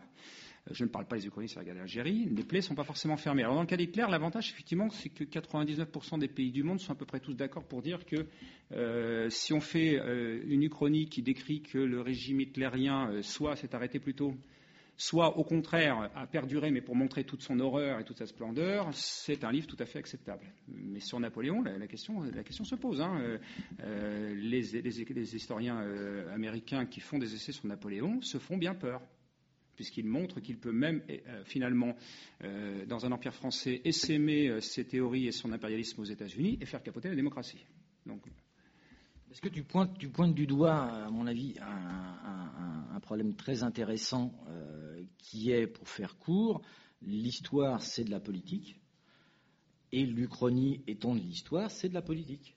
Et donc, on est tout le temps, on revient tout le temps à cette idée, moi, qui m'intéresse bougrement, c'est faire croire que l'histoire est une science exacte au même titre que les mathématiques ou la physique est une escroquerie, euh, l'histoire est toujours racontée du point de vue des vainqueurs, toujours avec un a priori idéologique, et l'Uchronie, justement, démontre ce phénomène-là avec, effectivement, le problème de dire, voilà, on peut se faire peur, on peut avoir un a priori euh, nationaliste sur un grand personnage et avoir un point de vue totalement différent sur ce qu'il a fait de bien ou de mal. Et c'est un peu à ça que sert l'Uchronie. En tout cas, c'est dans ce sens-là que moi, ça m'intéresse de le traiter. Et moi, je reviendrai sur, euh, sur le Napoléon apocryphe de, de Geoffroy. Euh, parce que tu dis, à l'époque, euh, ça n'aurait pas fait l'unanimité en Europe. Ah non, non, mais je suis complètement d'accord avec toi. Et j'irai même plus loin en disant que pour avoir découvert, moi, euh, grâce à toi, euh, parce que je ne connaissais pas le Napoléon apocryphe et l'avoir parcouru, j'ai découvert des passages qui sont stupéfiants. Donc, euh, j'ai découvert notamment ben, l'épopée de Saint Jean d'Acre, donc que Jean-Pierre a, développé lui dans son Uchronie, mais surtout. Qu'est-ce qui, enchaîne, derrière? C'est-à-dire qu'il retourne à Saint Jean d'Acre en, en 1821, je crois, euh, il, échoue encore euh, devant Saint-Jean d'Acre. Il continue sur Jérusalem, où il affronte les armées turques euh, fanatisées, islamisées, et où il constate, je l'ai noté parce que la, la, phrase est impressionnante, c'est le mahométisme était la seule forme qui put lutter au monde contre la sienne, elle brisée, Napoléon était bientôt le maître de la terre. On imagine ce qu'une phrase comme ça, actuellement, dans l'état euh, de, surchauffe qu'il peut y avoir sur ces thèmes, euh, pourrait avoir comme impact. Quoi. Justement, le Geoffroy euh, a-t-il eu, une influence sur vous? L'aviez-vous lu avant? J'imagine que oui. en tout cas, Laurent, c'est, le cas. Comment l'avez-vous perçu d'ailleurs? Parce qu'en fait, euh, c'est intéressant le, Geoffroy, puisque euh, souvent, il n'a pas été traduit hein, en dehors du pays, donc ça c'est déjà un point intéressant. il est connu des historiens anglais depuis un certain nombre de décennies, pour certains qui lisaient le français, et il était décrit jusqu'à une période récente, il y a eu une révision quand même ces 20 dernières années, comme une uchronie nostalgique napoléonienne.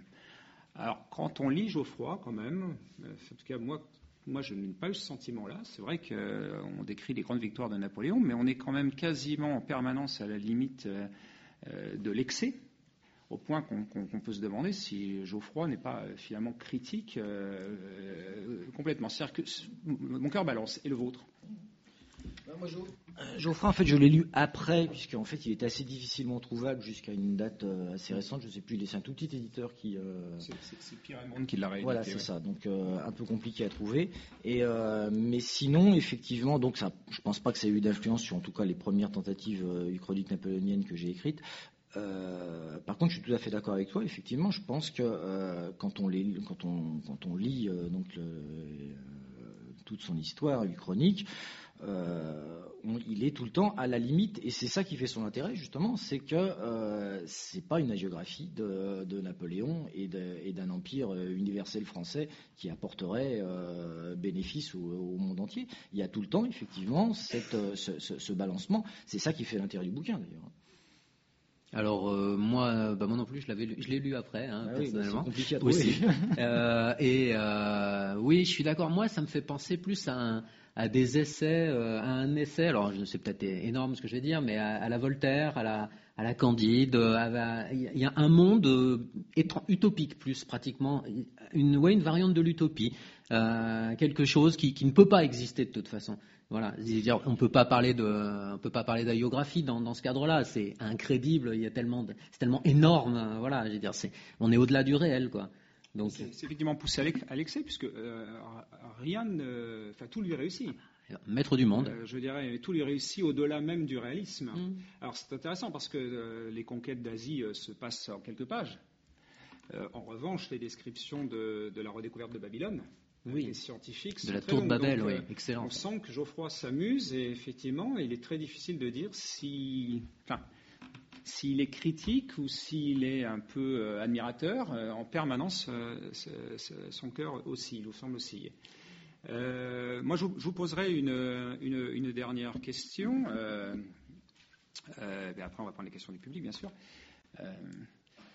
Pour vous, Napoléon va fasciner encore longtemps euh, on est en train de, constater que ben, l'éloignement aidant, peut-être un certain. Quelqu'un me s'est remarqué dernièrement qu'à partir du moment où euh, plus de 40% des, étudiants euh, dans les études supérieures ne connaissent même plus les dates de la Seconde Guerre mondiale, on est en droit de se demander s'ils savent de qui on parle quand on parle de Napoléon. Euh, est-ce que vous pensez que ça va continuer de fasciner autant les écrivains de fiction ou est-ce que son temps est bientôt révolu? Je pense qu'il y a, deux, réponses à ça. Je pense que Napoléon, l'épopée napoléonienne fascinera toujours la France tant qu'il y aura un État français. Et, euh, et donc, on aura toujours cette fascination. Après, on a un deuxième problème que moi, je vois arriver, puisque depuis maintenant à peu près 4 ans où on sort la collection Jour J, donc sur les Uchronies, je suis, alors, euh, étant ancien prof d'histoire, je suis, mais ce qui date maintenant d'une bonne trentaine d'années, euh, je suis absolument terrifié par les commentaires des lecteurs que j'ai sur la collection Jour J. C'est-à-dire, euh, j'ai l'impression, alors bon, ça fait vieux con de dire ça, mais euh, j'ai l'impression qu'il y a une perte de l'enseignement de l'histoire depuis euh, une dizaine ou une vingtaine d'années qui est absolument terrifiante avec effectivement, et ça je pense que c'est l'école des annales qui, a fait beaucoup de mal parce que c'était pas fait pour être, étudié euh, en, lycée mais en université, enfin bon peu importe, on va pas rentrer dans ce débat-là, Euh, et je pense que la, perte de la chronologie, la perte de, la possibilité de placer les grands événements, euh, je discutais récemment avec une, agrégée d'histoire qui achetait un, un de mes albums en dédicace et qui me disait moi je le recommande à tous mes, à tous mes lycéens euh, parce que le manuel d'histoire de je sais plus de seconde ou de première euh, mélange euh, joyeusement d'une page sur l'autre euh, l'empire indo-Gupka, Louis XIV et, et les dernières civilisations précolombiennes. Les pertes Et- de repères. je- et les gamins ne s'y retrouvent absolument plus. et je ne sais pas si c'est étudié pour, mais en tout cas, c'est une erreur, euh, une erreur catastrophique qui va nous coûter très cher, euh, qui est en train de nous coûter très cher. Et, euh, comme conséquence, moi, je vois sur mon petit lectorat de- de- de- d'amateurs de, bande dessinée des réflexions totalement aberrantes parce que voilà une, absence complète de mise en perspective de voilà on commence on commence en zéro et on termine dix siècles plus tard. Euh, Je pense que la question est très complexe. Euh, moi, personnellement, c'est ma vie personnelle, mais j'ai un fils au collège, troisième. Et euh, bah, pour rebondir sur ce que tu disais, Jean-Pierre, j'ai découvert que quand ils étudient la Première Guerre mondiale, ben, dans son manuel, il n'y avait rien sur le- les déclenchements de la Première Guerre mondiale, sur l'état du monde et sur ce qu'il fait, sur l'assassinat, mais aussi sur l'état, le jeu des alliances.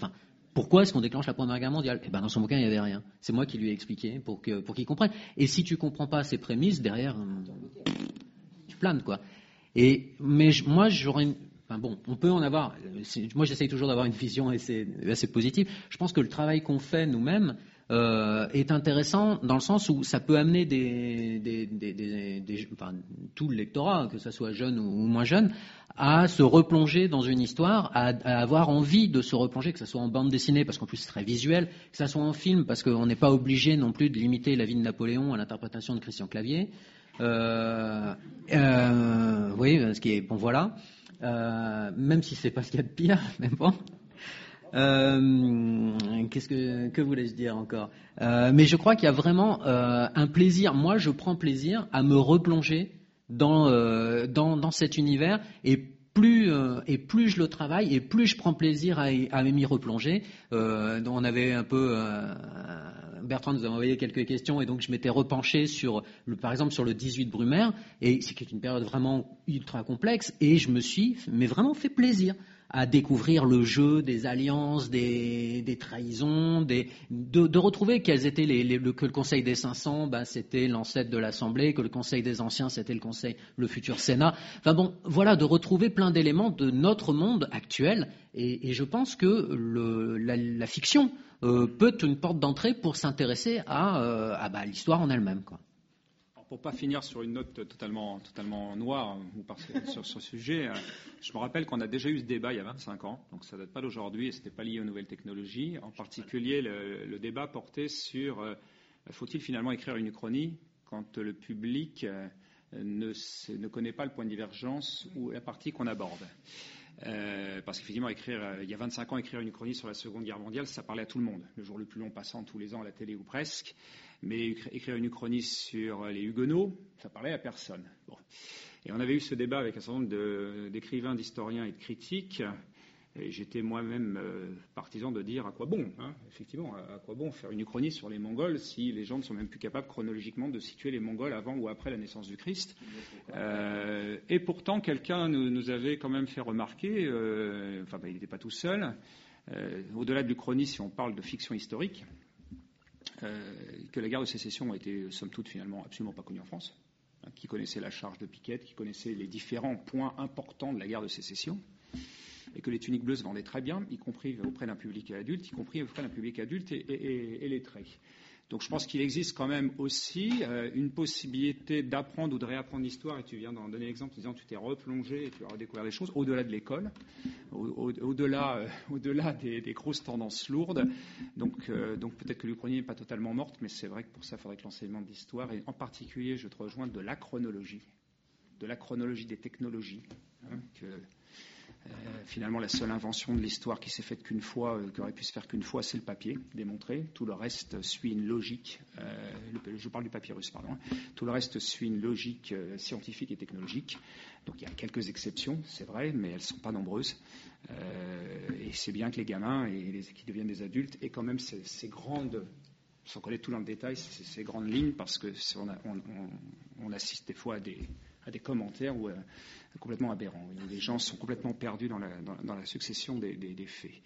Je pense qu'il est important euh, de donner, euh, c'est le principe aussi de, ces tables rondes aux invalides, hein, c'est d'un échange avec le public, un public de qualité ici. En tout cas, il n'y a pas de raison que la troisième année, ça ne soit pas la même chose que les deux années précédentes. Euh, il y a des micros qui vont circuler, je vous propose de manière à ce que, tout le monde puisse vous entendre. Donc on va donner la parole à la salle.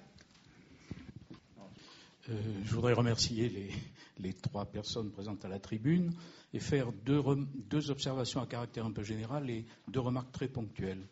La première observation, c'est que, en fait, ce qui n'est pas paru, à mon sens, euh, qui n'a pas été décortiqué de manière euh, simple, ou qui aurait pu être plus simple, euh, c'est la distinction entre les uchronies que je qualifierais de larges et qui ont été qualifiées d'utopistes à un moment donné, et les uchronies que je qualifierais de limitées.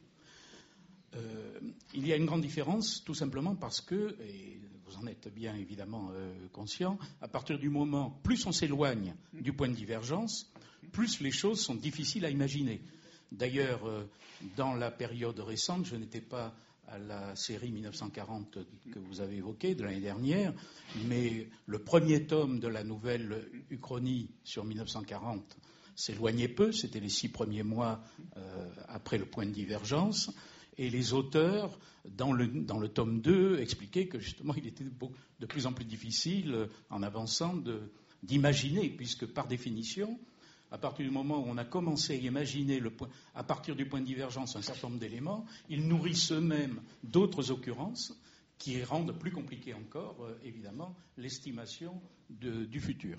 Donc il y a cette euh, différence qui me paraît importante à, noter, et on peut inscrire, évidemment, euh, la première utopie, celle de Geoffroy, dans le cas des utopies, dans la première uchronie, dans le cas des uchronies larges et utopistes. Ah, non, au contraire, mais je vous laisse continuer vos remarques. Enfin, elle est au contraire très limitée.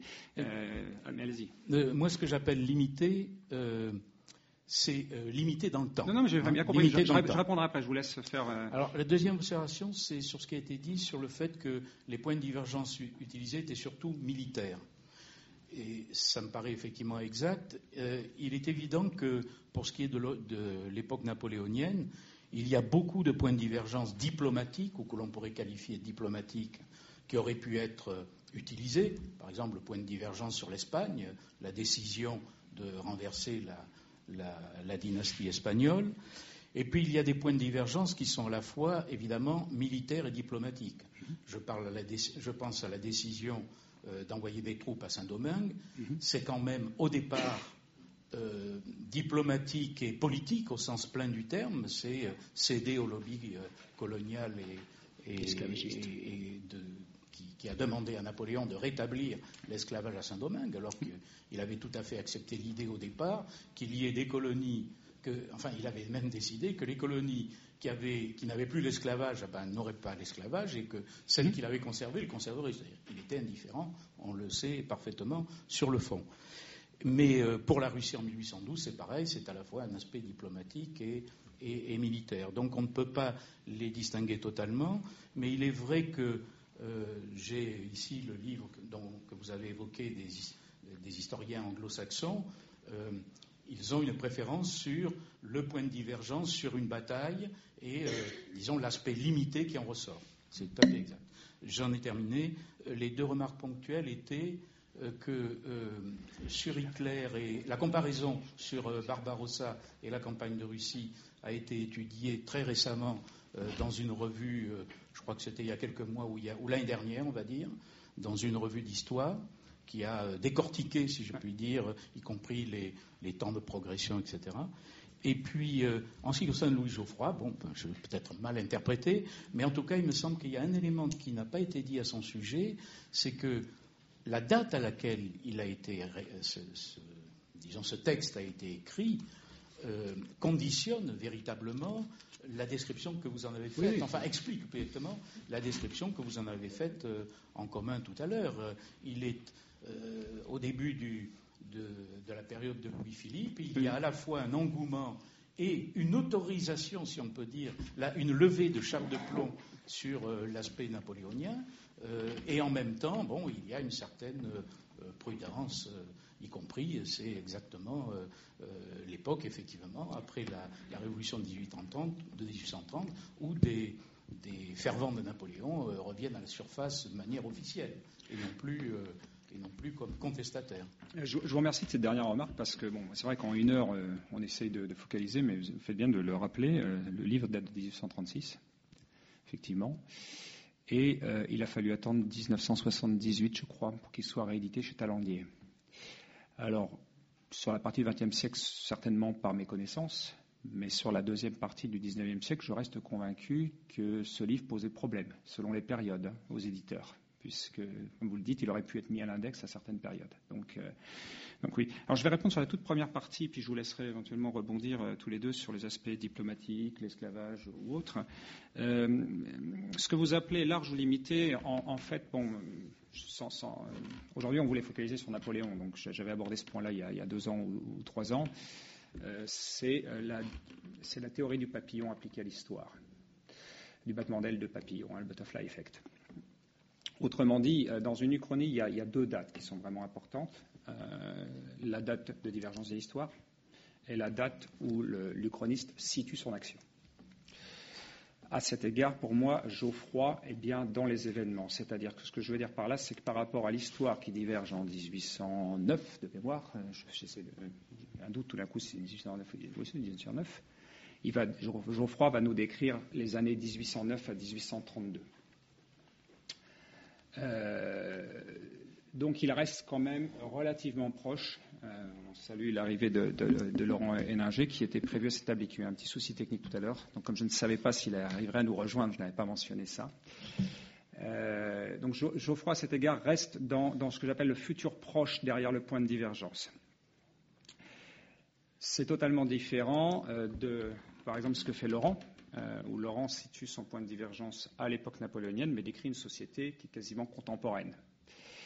Donc, quand on a, pour, forcer le trait, euh, les, uchronies limitées, comme vous dites, dans le temps, c'est-à-dire le, delta entre le point de divergence et le temps d'action est relativement faible, permettent de garder beaucoup de réalisme et de voir même une succession chronologique d'un certain nombre de faits, de les exploiter, de, suivre un arbre.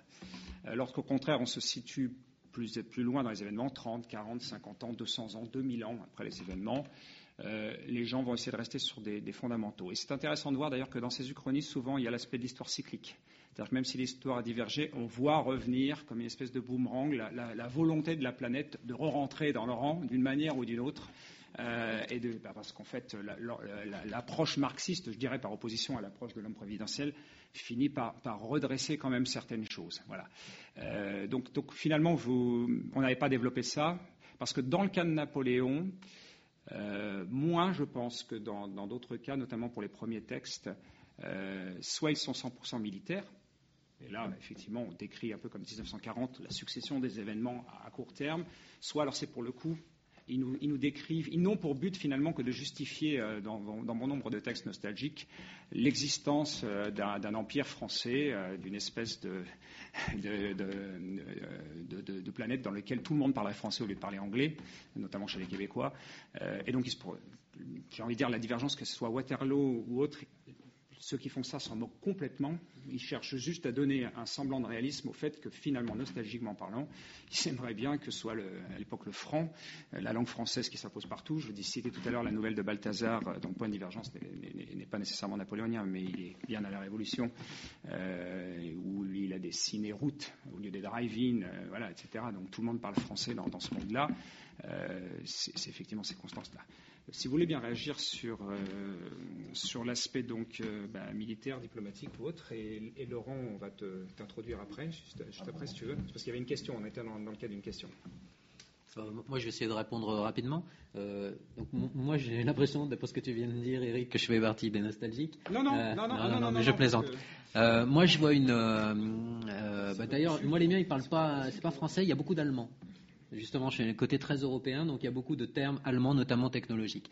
Bref, euh, moi je pense que la différence en fait entre les deux, euh, deux types de uchronies dont vous parlez, les uchronies limitées sont plus des uchronies, on va dire, d'historiens, qui vont se caler sur euh, la trame historique en essayant juste de la modifier juste comme il faut, de ciseler une nouvelle trame historique. Moi, et après la deuxième gamme, c'est des uchronies de romanciers qui ont une histoire à raconter, qui veulent, qui ont une idée d'histoire et qui vont utiliser l'Uchronie comme un outil. Voilà. Euh, après, euh, créer une Uchronie euh, large, c'est aussi après un travail vraiment de création. C'est-à-dire, tu te retrouves avec des vrais problèmes, comme par exemple, moi j'ai, bon, ça, ça n'apparaît pas dans le premier, mais je travaille dessus pour la suite, sur la généalogie des Bonaparte. Euh, voilà, donc on commence avec Napoléon Ier et on arrive à Caroline Bonaparte en 2008. Qu'est-ce qui s'est passé au milieu?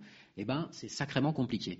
Euh, quand on voit le jeu des alliances, on se dit bon, c'est un empire, donc euh, il va essayer de faire des alliances avec qui, avec quel roi, avec quel royaume, comment on va se nouer ça? Et, comment je vais le nouer moi pour aller là où je veux, quoi. Donc c'est vraiment très compliqué. Euh, et la deuxième question, il y avait encore une, question, une autre, la, deuxième question dans les. Tu avais réagi sur l'esclavagisme. Oui, euh, moi bah, personnellement, l'esclavagisme, je considère euh, que c'est une des plus grosses, c'est une des plus grosses erreurs de, de Napoléon, clairement, philosophiquement, et bien évidemment. et puis effectivement, ça induit l'opération de Saint-Domingue et ça induit tellement de choses derrière que ce serait très intéressant de travailler dessus, je pense. Mais moi, je suis vraiment pour justement travailler sur d'autres, d'autres uchronies, les uchronies purement militaires. Moi, j'ai fait une uchronie militaire, mais juste pour me débarrasser de la guerre, justement. Hein. C'était le principe. Mais il y a des uchronies, moi, qui me, qui me, qui me, feraient, qui me feraient, qui se trouvent intéressantes aussi, comme par exemple, et si euh, Napoléon avait pas une famille aussi envahissante? Euh, S'il distribuait pas euh, prébendes et euh, postes dynastiques à toute sa famille est-ce que les choses se passeraient pas autrement? Est-ce que, euh, en retour de la campagne d'Égypte, il divorcerait, il divorcerait pas de Joséphine? Parce que bon, euh, ça va bien, quoi. Euh, vous voyez, tout ça, ça pourrait générer des, des, un retentissement et donc un effet papillon euh, très large derrière. Si Lucien avait participé dans les, les, différents, les différents, postes qui étaient proposés. Ouais. Oui, oui, le, le frère, bah, qui est président du Conseil des 500 quand même à la base, et même s'il est quand même, il revient quand même régulièrement, ils se disputent, ils reviennent il y a une grosse dispute quand justement lui il refuse de divorcer pour justement aller épouser euh, euh une, euh, je ne sais plus qui d'ailleurs veut lui faire épouser. Pardon? D'accord. Alors Laurent, qui, tu viens de nous rejoindre, on était, on venait de démarrer l'interaction avec le public, donc on va essayer de rester dedans, mais néanmoins euh, je, je, voudrais euh, en très peu de mots que d'une part euh, tu, tu, nous dises un petit peu pour toi l'Uchronie napoléonienne, qu'est-ce qu'elle a de particulier par rapport aux autres Uchronies, qu'est-ce qui fait selon toi son, intérêt ou au contraire son désintérêt. Et puis moi j'avais préparé une question spécifique pour toi, donc sans te prévenir au passage, hein, il n'y a pas la liste des questions. Napoléon sans fouché, ça donne quoi? Voilà, donc je voudrais un petit peu que tu, tu réagisses, puis après on reprendra les questions de la salle. Oui, bah, Napoléon sans Fouché, j'avoue que je ne m'étais pas posé la question, je ne sais pas du tout. Euh, effectivement, Joséphine, là, ce que je viens d'entendre sur la question de l'esclavage, c'est fondamental politiquement, euh, parce que Napoléon a cédé, en fait, en refusant d'abolir l'esclavage, enfin en le rétablissant, il a cédé au lobby, parce que c'est un véritable lobby, des créoles, des béquets, dont sa femme, est le, enfin Joséphine est la représentante en France, hein, ça c'est clair. Euh, bon, non, moi ce que je voulais dire, et ça je tiens à le dire, euh, moi, je suis ici en tant qu'historien. Et euh, je pense que, alors je, crois savoir que ça a déjà été dit à demi-mot et tout ça, mais je voudrais vraiment le marteler de façon très lourde. Euh, J'y tiens beaucoup. Il y a vraiment deux grandes familles dans l'Uchronie qui, qui, ne sont pas sans aucun rapport entre elles, bien évidemment, qui ont de nombreux liens, etc., mais qui sont quand même très différentes. Il y a l'Uchronie proprement dite, c'est-à-dire celle qui mériterait véritablement d'ailleurs le nom d'Uchronie, qu'est-ce que j'appellerais l'Uchronie littéraire? Hein. Euh, et puis, ce qu'on appelle l'Uchronie historique. Euh, mais effectivement, qui selon moi ne mérite pas l'appellation d'Uchronie, qui est plus de l'histoire alternative, ou même, je préfère encore un autre terme, de l'histoire expérimentale. Euh, c'est encore, c'est tout autre chose, c'est toute la, différence qu'il y a entre, je ne sais pas, moi, un, roman de Balzac et un bouquin de philo. C'est pas la même chose. L'un, c'est un roman, l'autre, c'est un essai théorique. Euh, alors c'est vrai qu'il y a beaucoup plus d'uchronies littéraires qui sont euh, écrites, qui sont rédigées, euh, qui sont connues aussi. L'uchronie du type histoire alternative, c'est pas mal pratiqué dans le monde anglo-saxon par les historiens, j'entends, hein, euh, et pas par des romanciers. Euh, ça a été pratiqué en France par un bouquin qui, euh, qui, est sorti il y a quatre ans et qui a eu un, un petit succès de librairie tout à fait sympathique, qui était et si la, 1940 et si la France avait continué la guerre en juin 40, hein, qui avait, bon, vous en avez parlé, qui avait été rédigé sous la direction de Jacques Sapir et Franck Stora ici présents. Et c'est une exploration, mais avec une méthodologie scientifique. Alors, effectivement, ils ont introduit à dose homéopathique un petit peu de roman pour euh, faire passer la sauce et pour que ce soit lisible de façon un peu plus agréable euh, qu'un pur essai euh, d'historien qui est souvent assez ennuyeux. Euh, mais, euh, mais c'est vraiment deux choses très très différentes. Euh, et moi, je tiens vraiment à ce qu'on les mélange pas, qu'on les, les, maintienne liés, enfin qu'elles qu aient des liens, etc. Bien évidemment, euh, la preuve, on est là à la même table, on discute ensemble, on s'échange des idées, bien évidemment. Mais c'est pas la même chose. De même que les maths et la physique sont deux disciplines différentes, qui ont plein de liens entre elles, bien évidemment. On peut pas faire l'une sans l'autre mais c'est deux disciplines différentes quand même. Alors, sur Napoléon, pour, en, pour, en, pour y revenir... Euh, Alors, court, a... Courtement, Laurent, hein, parce que comme on est ouais. dans le... Euh, pour, euh, bah, ça, va, ça va être très court, parce que, euh, à ma connaissance, il y a eu très très peu euh, d'histoires alternatives ou expérimentales sur l'époque napoléonienne. Oui, c'est ce que je disais tout à l'heure. Voilà. Euh, à ma connaissance, moi, je connais que deux chapitres dans euh, les deux bouquins, enfin là j'en ai un des deux, euh, d'un livre euh, qui a été publié il y a une vingtaine d'années aux États-Unis qui s'appelle What If, et si, en français, et si, point de suspension et point d'interrogation, sous la direction d'un historien américain qui s'appelle Robert Cowley. Euh, donc c'est une succession de chapitres. Ils ont demandé à des, à des historiens anglo-saxons de dire, euh, chacun spécialiste, et si euh, Cortés avait été vaincu par les Aztèques, et si l'invincible Armada avait réussi à débarquer en Angleterre, etc. Bon, donc c'est une suite de- de- d'exemples de, genre. Et sur Napoléon, il y a un chapitre qui a été commandité à un historien anglais qui s'appelle Alistair Horn, qui est à mon avis assez léger parce que le problème des historiens britanniques encore aujourd'hui, c'est que 200 ans après, ils sont encore dans, le, dans la haine de Napoléon et de la France ils n'arrivent vraiment pas à s'en dépêtrer. Euh, ils ont vraiment un problème qui relèverait de la psychanalyse là-dessus. Euh, mais cela dit, il pose des questions en tant que telles qui sont intéressantes. Alors lui, plutôt dans un angle histoire militaire et géostratégique, euh, et si, en 1812, il n'avait pas décidé d'envahir la Russie? Et si, euh, en 1803, il n'avait pas décidé de vendre la Louisiane aux États-Unis? Ça, ce qui est, une, hypothèse intéressante, parce qu'il faut savoir une chose, c'est que les guerres napoléoniennes, nous en France, on a l'habitude de les voir en tant que grande épopée européenne continentale. Mais les guerres napoléoniennes, c'est déjà une guerre mondiale. Il y a des combats en océan Indien, il y a des combats aux Indes, il y a des combats en Amérique du Sud, il y a des guerres euh, plus ou moins parallèles mais liées euh, dans plein d'autres endroits du monde. Et entre autres, il y a ce que les Américains, et une guerre extrêmement importante dans l'histoire américaine que nous, Français, on ne connaît pas du tout, qui est la guerre dite de 1812. Oui, la guerre des deux empereurs. La, la- la guerre que les Américains appellent encore aujourd'hui la seconde guerre d'indépendance. Parce que les, Anglais ont quand même pris Washington, brûlé la Maison Blanche, il y a une bataille énorme à la Nouvelle-Orléans en 1815. Enfin, c'est une guerre qui va de 1812 à 1815. Si la France avait été partie prenante de cette guerre, parce qu'elle aurait eu des territoires, elle aurait conservé des territoires en Amérique du Nord, ça aurait pu changer beaucoup de choses. Donc il y a, un certain nombre de choses comme ça. Et je terminerai sur une question qui est d'ailleurs posée par Alistair Horn, qui est euh, ben, la question de ce qu'on appelle la sous-détermination et la surdétermination en histoire. Euh, et si Napoléon avait perdu Austerlitz, et si il avait gagné à euh, Waterloo Bon, ça c'est la grande question classique. Mais oui, mais Austerlitz, c'est ce qu'on appelle en, probabilité un événement sous-déterminé.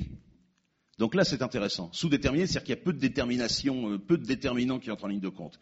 S'il avait perdu Austerlitz, ça aurait vraiment changé beaucoup de choses, semblerait-il. Par contre, Waterloo est un événement surdéterminé. Il y a plein de déterminants qui sont déjà euh, posés avant même que le combat commence.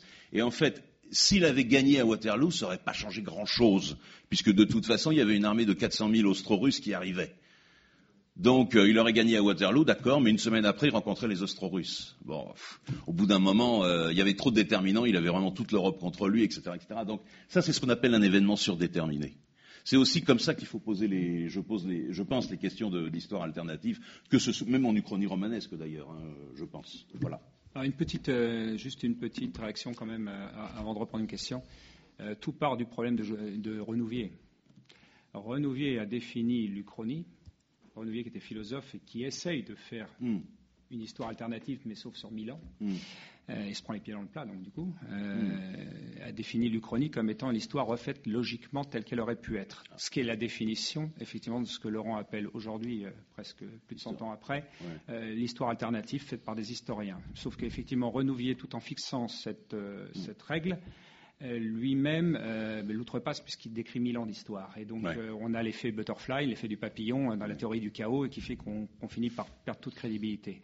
Euh, je nuancerai, mais euh, c'est gen- euh, gentiment et amicalement, bien sûr, puisque tous ces textes ne sont pas forcément accessibles. Euh, il y a quand même un paquet de scénarios alternatifs euh, uchroniques portant sur l'empereur. Tu, tu- tu as- tu as cité Robert Collet, il a fait trois volumes, et dans les trois volumes, il y en a moins une à chaque fois. Oui. Euh, il y a le Jonathan North qu'on mentionnait tout à l'heure, The Napoleon Option, ben, vous l'avez effectivement donc euh, dans la salle. Mais euh, surtout, ce qu'il faut signi- signifier, parce que c'est surtout comme ça qu'apparaît l'histoire alternative, c'est que dans des essais qui ne sont pas du tout uchroniques, euh, vous avez euh, par exemple euh, Alessandro Barrero dans son Waterloo, euh, vous avez Thierry Lenz dans son Waterloo. Euh, c'est pas rare qu'un historien, pendant un chapitre ou euh, des Oui, fois deux, vrai. trois paragraphes, s'amuse euh, à faire diverger l'histoire. Alors, euh, je crois que bah, Lenz, euh, ça doit être sur une Trafalgar, enfin, etc. Bon, Tu noteras quand même que c'est euh, des historiens très récents. oui, C'est très pas récent. hasard. Alors, euh, en tout cas, dans la partie française, parce que Ouais. comme je l'avais eu l'occasion Ouais, de le dire il y a deux ans, en France, l'histoire est enseignée mathématiquement, c'est-à-dire que je le dis toujours et je le répète, et s'il y a des profs d'histoire dans la salle, j'espère que je entendu un jour, Ouais. quand on demande aux enfants quelle est la date de Marignan, s'ils disent 1515, ils ont 20 sur 20, s'ils disent 1514 ou 1944, ils ont zéro. Donc, il n'y a pas de nuance, c'est noir ou c'est blanc. C'est pas du tout l'approche d'enseignement euh, dans, dans, les pays, euh, même des fois très voisins. Mm. Euh, et donc il y, a, il y, a, une marge qui, qui, permet aussi, qui fait aussi que les historiens français pendant très longtemps ne faisaient pas d'Uchronie parce qu'ils s'autoflagellaient au peur d'être mal vus de leurs collègues. Bon, ouais. ce qui se pratique absolument pas en Norvège, ce qui se pratique absolument pas en Allemagne, en Italie, j'en passe et des meilleurs, je ne peux pas prendre que les Américains je fais référence au Brésil. voilà. Donc on va prendre une autre question de la salle. Alors, il y avait monsieur là, oui, là-bas, parce que je ne vois, je vois pas, moi. Donc, c'est pour ça, Ici, on a, merci.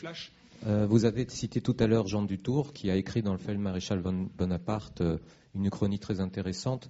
S'il n'y avait pas eu la Révolution française, donc Napoléon est l'enfant de la Révolution, et en 1806, il dissout le Saint-Empire romain germanique, qui va, pour faire court, réveiller les nationalismes allemands, avec Bismarck, qui naît d'ailleurs l'année du Congrès de Vienne en 1815. Bismarck va donner euh, les trois guerres de, de, de, la création de l'Empire d'Allemagne, notamment 1870, qui va elle-même générer la revanche de 14-18, qui va elle-même être euh, la de la Seconde Guerre mondiale. Donc, en fait, Jean Dutour relie la Révolution française à la Seconde Guerre mondiale. Et il y a une école, en fait, il y a deux écoles avec l'Uchronie. Il y a ceux qui pensent qu'avec un scénario alternatif, il y aurait eu un autre destin. Il y a ceux qui pensent que de toute façon, la marge de l'histoire était inévitable.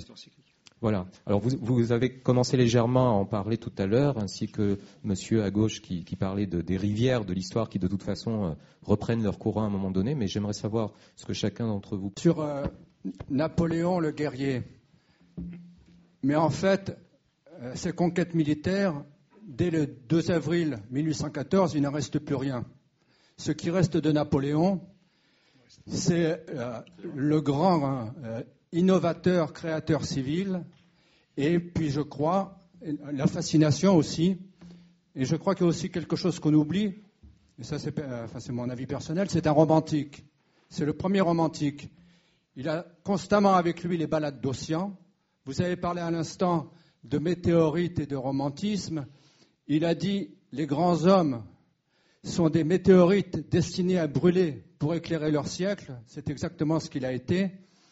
Et il dit aussi, si le Christ n'est pas crucifié, il n'est pas Dieu. Et euh, tout récemment, j'étais en Asie du Sud-Est et il y avait une marque de café avec euh, comme image euh, de publicité Napoléon passant les Alpes, le, le, tableau de David. Alors, comme organisateur civil, euh, bon, on, cite toujours le code civil, mais il y a le code du commerce, le franc germinal qui tient jusqu'en 1928. Il y a le, système routier, y compris à l'étranger et dans l'Empire. Euh, les provinces illyriennes qui durent 4 ans, 5 ans, c'est l'âge d'or des intellectuels slovènes. Euh, jusqu'à récemment au moins, la principale rue de Ljubljana s'appelait Charles Naudier. La principale rue de Split s'appelait Marmontova. Euh, l'autoroute de la côte d'Almat, euh, pour la construire, on utilisait les jalons de l'armée Marmont, etc. Euh, on a fait une comparaison que, que, je trouve assez ridicule entre Napoléon et Hitler. la première chose, Napoléon donne la citoyenneté aux Juifs, y compris les Juifs de l'Empire. Euh, notamment les Rothschild. Et euh, c'était aussi un, grand organisateur scientifique, euh, la campagne d'Égypte, et il s'intéresse à tout. Il modernise jusqu'à l'île d'Elbe, il, plante du café à Sainte-Hélène. Alors, pour l'opération Barbarossa, effectivement, elle commence le même jour, au mois le 22 juin 1941. Euh, et euh, le 22 juin 1812. Mais la différence pour Hitler, c'est que c'est la révolte serbe qui la retarde. La révolte serbe le 14 avril. Ah, c'est pas ce que dit Yann Kershaw. Hein. Dans un certain nombre de documents, euh, il est, on lui incite de démarrer plus tôt mm. et il aurait répondu, euh, je dirais, qu'il voulait démontrer que l'armée allemande, avec ses chars et ses supériorités, était capable de, non seulement de réussir là où Napoléon a échoué, mais plus, plus rapidement et, et autres. Et d'ailleurs, il y a un certain nombre d'historiens qui ont brodé sur le fait que s'il était parti un mois plus tôt, euh, c'est peut-être le mois qui lui manquait à la fin. Donc il y a une forme d'orgueil. Je ne dis pas que c'est l'explication complète, il y a, il y a plein d'autres mm. aspects, comme je disais tout à l'heure, mais mais quand même, un certain nombre d'historiens qui ont accès aujourd'hui à des archives qui, qui n'étaient peut-être pas visibles il y, a, il y, a, 30 ou 40 ans euh, laissent à penser qu'il y avait aussi ce côté esbrouf hein, qu'on va faire mieux. Donc, enfin, dis, disons qu'éventuellement la Serbie joue le même rôle, la Serbie et Monténégro jouent le même rôle que le, un, un, rôle un peu analogue à celui de l'Espagne, c'est qu'il y, y, a de l'aviation des troupes euh, allemandes qui, qui, sont mobilisées euh, dans les Balkans, et la, et la, guerre est terrible dans les Balkans. Et, euh, et puis, de, oui, dernier point, il arrive à Moscou trois semaines plus tard que Napoléon. Hein, Napoléon arrive à Moscou le 9 septembre 1812. Hitler arrive seulement dans les faubourgs de Moscou le 30 septembre euh, 1941. Quelle est votre question? Parce que je ne l'ai pas aperçu pour que. Eh ben, euh, euh, on peut très bien imaginer euh, Napoléon, si, quand il revient pour les 100 jours, comment, il déclare la paix à tout le monde, il, il abolit l'esclavage, euh, Fouché n'intrigue pas, on le laisse tranquille et il peut euh, moderniser, euh, s'occuper à diriger la France. Ça fait quand même quatre si, mais. oui, non, mais je, je, veux dire, non, il n'y a qu'un seul si. si. si. on respecte la, la, parole de Napoléon qui dit, bah, bah, moi je ne veux faire la guerre à personne, laissez, laissez-moi euh, diriger la France. Il a essayé de le dire à plein de reprises, bah si oui. je puis me permettre ça. Il a essayé de le dire à plein de reprises. Il ne faut pas oublier qu'il y a un déterminant majeur pendant ces 15 années, parce que les Russes, les Prussiens, les Autrichiens, ils peuvent se laisser convaincre. Ils se sont laissés convaincre à, à plusieurs moments d'ailleurs de faire la paix avec la France. Il y a un pays qui de façon continue veut la peau de la France. Oui, exactement. C'est l'Angleterre. Oui, non, de façon la, continue. C'est la rupture. Elle savait commencer et avant. Ça, et ça, même si et Napoléon leur a fait des ouvertures, leur a fait des avances, etc., etc. Rien n'y fait. Donc ça, c'est un déterminant lourd. Et effectivement, il lui fallu, il lui fallu être capable de circonvenir cet ennemi-là. Les autres, ça allait. Mais cet ennemi-là. Non, mais je suis tout à fait. C'est tout. Et eux, et eux, ils ont une constance et d'ailleurs, de, de, ce point de vue, c'est admirable, parce que ça, c'est des gens qui, qui, ont, qui se fixent un objectif et qui s'y tiennent. Oui, c'est une guerre mais de. 600... On veut la peau de la France. C'est une guerre de 600 ans, c'est pas le... Mais il euh, y a, a d'autres euh, comment d'autres arborescences. Ça aurait pu se produire à la rue Saint-Nicaise. Il aurait pu être fait prisonnier à Austerlitz. Et, et euh, en 1795, en quittant la, la Corse, euh, les, les, Russes proposent la Corse à la Russie. Je n'ai pas dit le contraire, mais quand je disais ça fait beaucoup de 6, c'est que, oui, ça les, les, par exemple, les analystes d'accidents d'avion vous disent qu'un 6 c'est déjà pas mal. Si on rajoute 2 6, ça commence à faire beaucoup pour éviter l'accident. Donc, euh, euh, quelqu'un veut réagir ou on prend une autre question? Je sais Moi, je, je, oui, je voudrais réagir sur cette question du SI. Effectivement, il ne faut pas qu'il y ait trop de si non plus, parce que c'est vrai qu'au bout d'un moment, ça devient euh, Enfin, je dis pas qu'il faut pas les poser. Si, c'est intéressant comme ça d'un point de vue euh, strictement euh, exercice gymnastique intellectuel. Non, euh, nous en, en, histoire militaire, parce que c'est mon domaine au départ, euh, on, le problème se pose, le problème qui est le problème central de, de, de l'Uchronie, alors qu'elle soit historique ou, ou, romanesque, se pose, c'est qu'en histoire militaire, il y a un grand débat qui fait rage depuis plusieurs siècles d'ailleurs. C'est qu'est-ce qu'une bataille décisive? Ça, et c'est un débat, y compris théorique d'ailleurs, de théorie militaire. Hein. Qu'est-ce qu'une bataille décisive ou pas décisive, etc. Bon, euh, donc cette question de l'événement et tout et tout. Bon, on s'est aperçu par exemple que depuis deux siècles, la notion, un siècle et demi, on va dire, euh, la notion de bataille décisive est caduque dans l'art de la guerre. Il n'y a plus de bataille décisive, ne serait-ce que parce qu'il n'y a plus de bataille, c'est-à-dire en un, lieu et un moment unique. Il n'y a, plus de bataille. C'est pour ça qu'on parle de bataille de Stalingrad. C'est une commodité de langage mais ce n'est pas une bataille, c'est une campagne. C'est pas la même chose. C'est-à-dire qu'il y a une dilution, une dilatation dans le temps et l'espace des opérations. C'est pas du tout la même chose. C'est pas une bataille au sens euh, unité de temps, de lieu et d'action qu'il y a dans le théâtre classique. Hein. Alors, de ce point de vue-là, pour moi, il faut voir, si on applique ça non, non, seulement à des batailles, mais à des événements historiques, il faut voir quels sont les événements historiques qui auraient pu vraiment faire basculer le cours de l'histoire de l'humanité sur la longue durée. Et de ce point de vue-là, moi, j'ai un peu cherché, et sur les mille dernières années, j'en ai vu un, enfin sur les cinq derniers siècles, on va dire, c'est plus modeste, j'en vois un qui aurait vraiment tout modifié. Un seul. Si les Espagnols avaient réussi à, débarquer, à faire débarquer les troupes de l'armada en Angleterre. L'invincible Armada, oui. L'invincible Armada, 1588. Mais Philippe II d'Espagne contre, contre Elisabeth Ier d'Angleterre.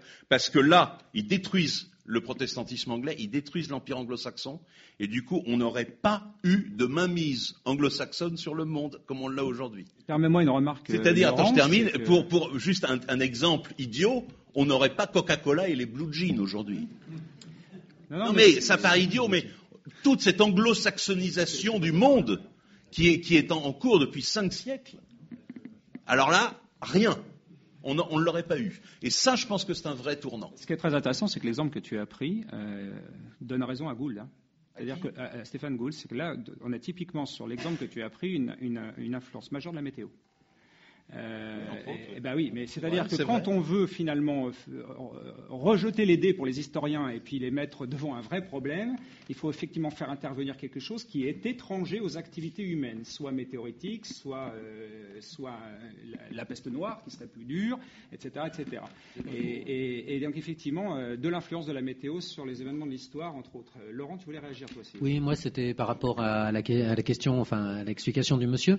Euh, effectivement, moi je pense qu'en tant que romancier, euh, quand on construit une uchronie, quand il y a trop de si, euh, c'est ce que disait Eric, ça devient di- difficile. Et surtout, ce qu'il faut après, c'est prendre chaque si et vérifier si on peut euh, le comment on peut le démonter, comment on peut arriver à lui donner tort. Est-ce que si on peut vraiment le, réduire à néant, c'est que c'est pas une bonne, c'est que c'est pas un bon point de divergence, comme, comme on le dit. Et en général, c'est vrai qu'on travaille sur un point de divergence parce que la multiplication bah, multiplie la possibilité de, divergence. Et moi, il y a des points, il y a un point qu'on n'a pas, vraiment soulevé, mais que j'aimerais, qui, qui est assez peu fait en uchronie, c'est en fait, c'est ce que j'appellerais les uchronies inverses. Parce qu'on parle toujours, là, on parle de Napoléon, et s'il avait gagné à Waterloo, et s'il avait débarqué en Angleterre, et euh, s'il avait été. euh, Enfin bon, voilà. Et euh, s'il avait raté le 18 Brumaire, et si Friedrich Staps l'avait réussi à l'assassiner, euh, et, si, et si Napoléon s'était planté. Et en fait, ça, c'est pas, c'est assez peu abordé, et je pense que c'est des choses qui pourraient vraiment être intéressantes à, à travailler. Pour les, pour les gardiennes du micro, le monsieur là avait levé la main dans les tout Non, non, premiers non, tout à je l'heure. oui, on mais voit je- bien la salle. nous on Je- l'avait bien vu. Je laisse à monsieur là-bas vers Géraldine. Voilà. Je vais être rapide. Oui. Euh, Tout d'abord, on pourrait imaginer une uchronie euh, sur 2005. On pourrait imaginer qu'on a fêté euh, glorieusement Austerlitz. Et qu'est-ce qu'il en serait devenu? Peut-être que ça aurait intéressé les jeunes à l'histoire.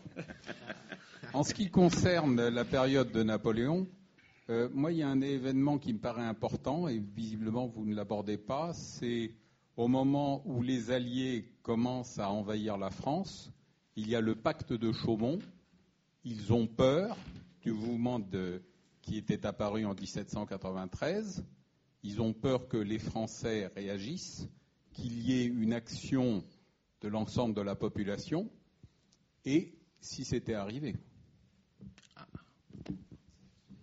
Pour la commémoration glorieuse d'Austerlitz, euh, il faudrait à mon avis un certain nombre d'autres déterminants hein, pour que la, la France arrive à ça. hein. Euh, Quelqu'un veut réagir à la, à la question? Euh, C'est dommage parce que je pense qu'Austerlitz, visuellement, euh, une, bonne, une belle reconstitution bien filmée ferait quelque chose qui, qui pourrait parler aux jeunes, quoi, hein, clairement. Sur la, la question de 1814, si, euh, mais la question s'est posée à l'époque. La question s'est posée militairement quand les Alliés avancent sur Paris. Est-ce que, moi, Napoléon, je distribue des armes au peuple? Et en particulier, pas à n'importe quel peuple, parce qu'il y a plusieurs peuples. C'est le refus. Napoléon a préféré capituler, a préféré être bat- battu, plutôt que de distribuer des armes à la classe ouvrière parisienne. C'est ça le truc. C'est fondamental. Il préfère encore être battu, humilié, quitter le pouvoir, etc., plutôt que de distribuer des armes aux ouvriers parisiens. Parce que c'est euh, c'est tout le problème. euh, effectivement, on pourra- on pourrait euh, armer les paysans vendéens ou de certaines régions. ils sont plutôt contre-révolutionnaires. Mais à, C'est à pour ça que Paris, je disais tout à à l'heure, Paris, sans on a une classe ouvrière qui est encore celle Ouais. de la Révolution. Et je disais, Napoléon s'en fouchait, c'est pas la même histoire non plus, parce qu'il a l'avantage d'avoir un gardien du temple tranquille à Paris qui lui permet d'aller vaquer ailleurs en Europe. hein. C'est vrai. c'est vrai. C'est-à-dire que pour moi, on ne peut pas dissocier Napoléon de Fouché. Alors, on ne peut pas euh, imaginer les mêmes campagnes avec la stabilité intérieure. Fouché aussi une personnalité intéressante, c'est aussi quelqu'un d'extrêmement charismatique, on pourrait euh, regarder. Et c'est bien pour moi la cohérence de ces deux personnes, l'un qui tient la maison intérieure et l'autre qui, qui, fait un certain nombre d'actions à l'extérieur. Enfin, je suis réducteur certainement, euh, mais l'un sans l'autre, pour moi, c'est pas la même histoire. Hein. Moi, je rajouterais bien Talleyrand quand même aussi. Euh, dans le... non, je ferais bien un trio. Ouais. Ouais. Sur, la, sur, cette question d'homme providentiel, il y a un exemple qui a été donné. Euh, il, y a, y un, il, y a, un, monsieur auquel on ne s'attendrait pas qui a fait une, une micro-uchronie. Ce monsieur s'appelait Léon Trotsky. Oui, dans, dans, une de ses lettres. Dans une de ses lettres, il fait euh, une micro-uchronie. Il dit Mais en, 19, en octobre 1917, si Lénine n'avait pas été là, il n'y aurait pas eu de révolution bolchevique. Parce qu'il faut savoir une chose, c'est que l'immense majorité de la direction du parti bolchevique est contre oui. la prise du pouvoir.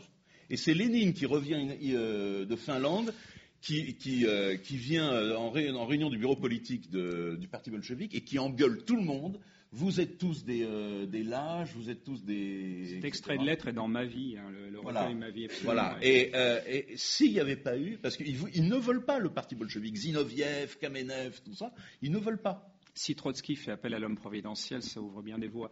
Mais euh, vous, je, oui. Je vois pas forcément dans le fond. Hein. Merci. Euh, D'abord, je dois dire que c'est la première fois que je viens ici et que j'ai trouvé ça absolument passionnant. Euh, vraiment. Ensuite, avant d'arriver au, au, fond de mon sujet, puisque vous parliez tout à l'heure du chronier remontant à très très très loin, il y a un sujet, moi, que j'ai toujours trouvé passionnant, mais que je serais bien incapable de traiter, c'est et si le traité de Verdun avait découpé l'Europe dans l'autre sens? Ce qui aurait été assez logique, oui. en fait, de le découper plus sur des lignes est-ouest que sur des lignes nord-sud, et ça aurait, ça, pour le coup, véritablement changé toute l'histoire du monde. Oui. Bon. Euh, ceci, ceci étant, euh, je voudrais revenir sur Waterloo. Euh, parce que vous l'avez passé un peu, un peu rapidement en disant c'est la solution de facilité. Et puis, euh, monsieur nous a, nous a, dit que c'était un, un, élément surdimensionné et que de toute façon, euh, ça n'aurait rien changé. Si je reviens sur Waterloo, c'est un peu pour défendre mon fonds de commerce parce que j'ai écrit un, un, bouquin où Napoléon gagnait Waterloo, bien sûr. Et je crois qu'il y, y, a plusieurs raisons pour lesquelles c'est particulièrement important cette date. D'abord parce que je sais qu'on dit, traditionnellement, si Napoléon avait gagné à Waterloo, il aurait perdu le lendemain ou le surlendemain, et je ne sais plus qui disait, s'il n'y avait pas eu un 18 juin, il y aurait eu un 19 juillet ou un 20 août, mais de toute façon, euh, la tentative napoléonienne était, était condamnée. Alors, d'abord, ça, moi, j'en suis pas convaincu, ça reste à, ça reste à démontrer, mais c'est pas la question. Je crois que ce qui est fondamentalement important, c'est que si Napoléon avait gagné à Waterloo, et il n'a pas été très loin, il aurait détruit l'armée britannique.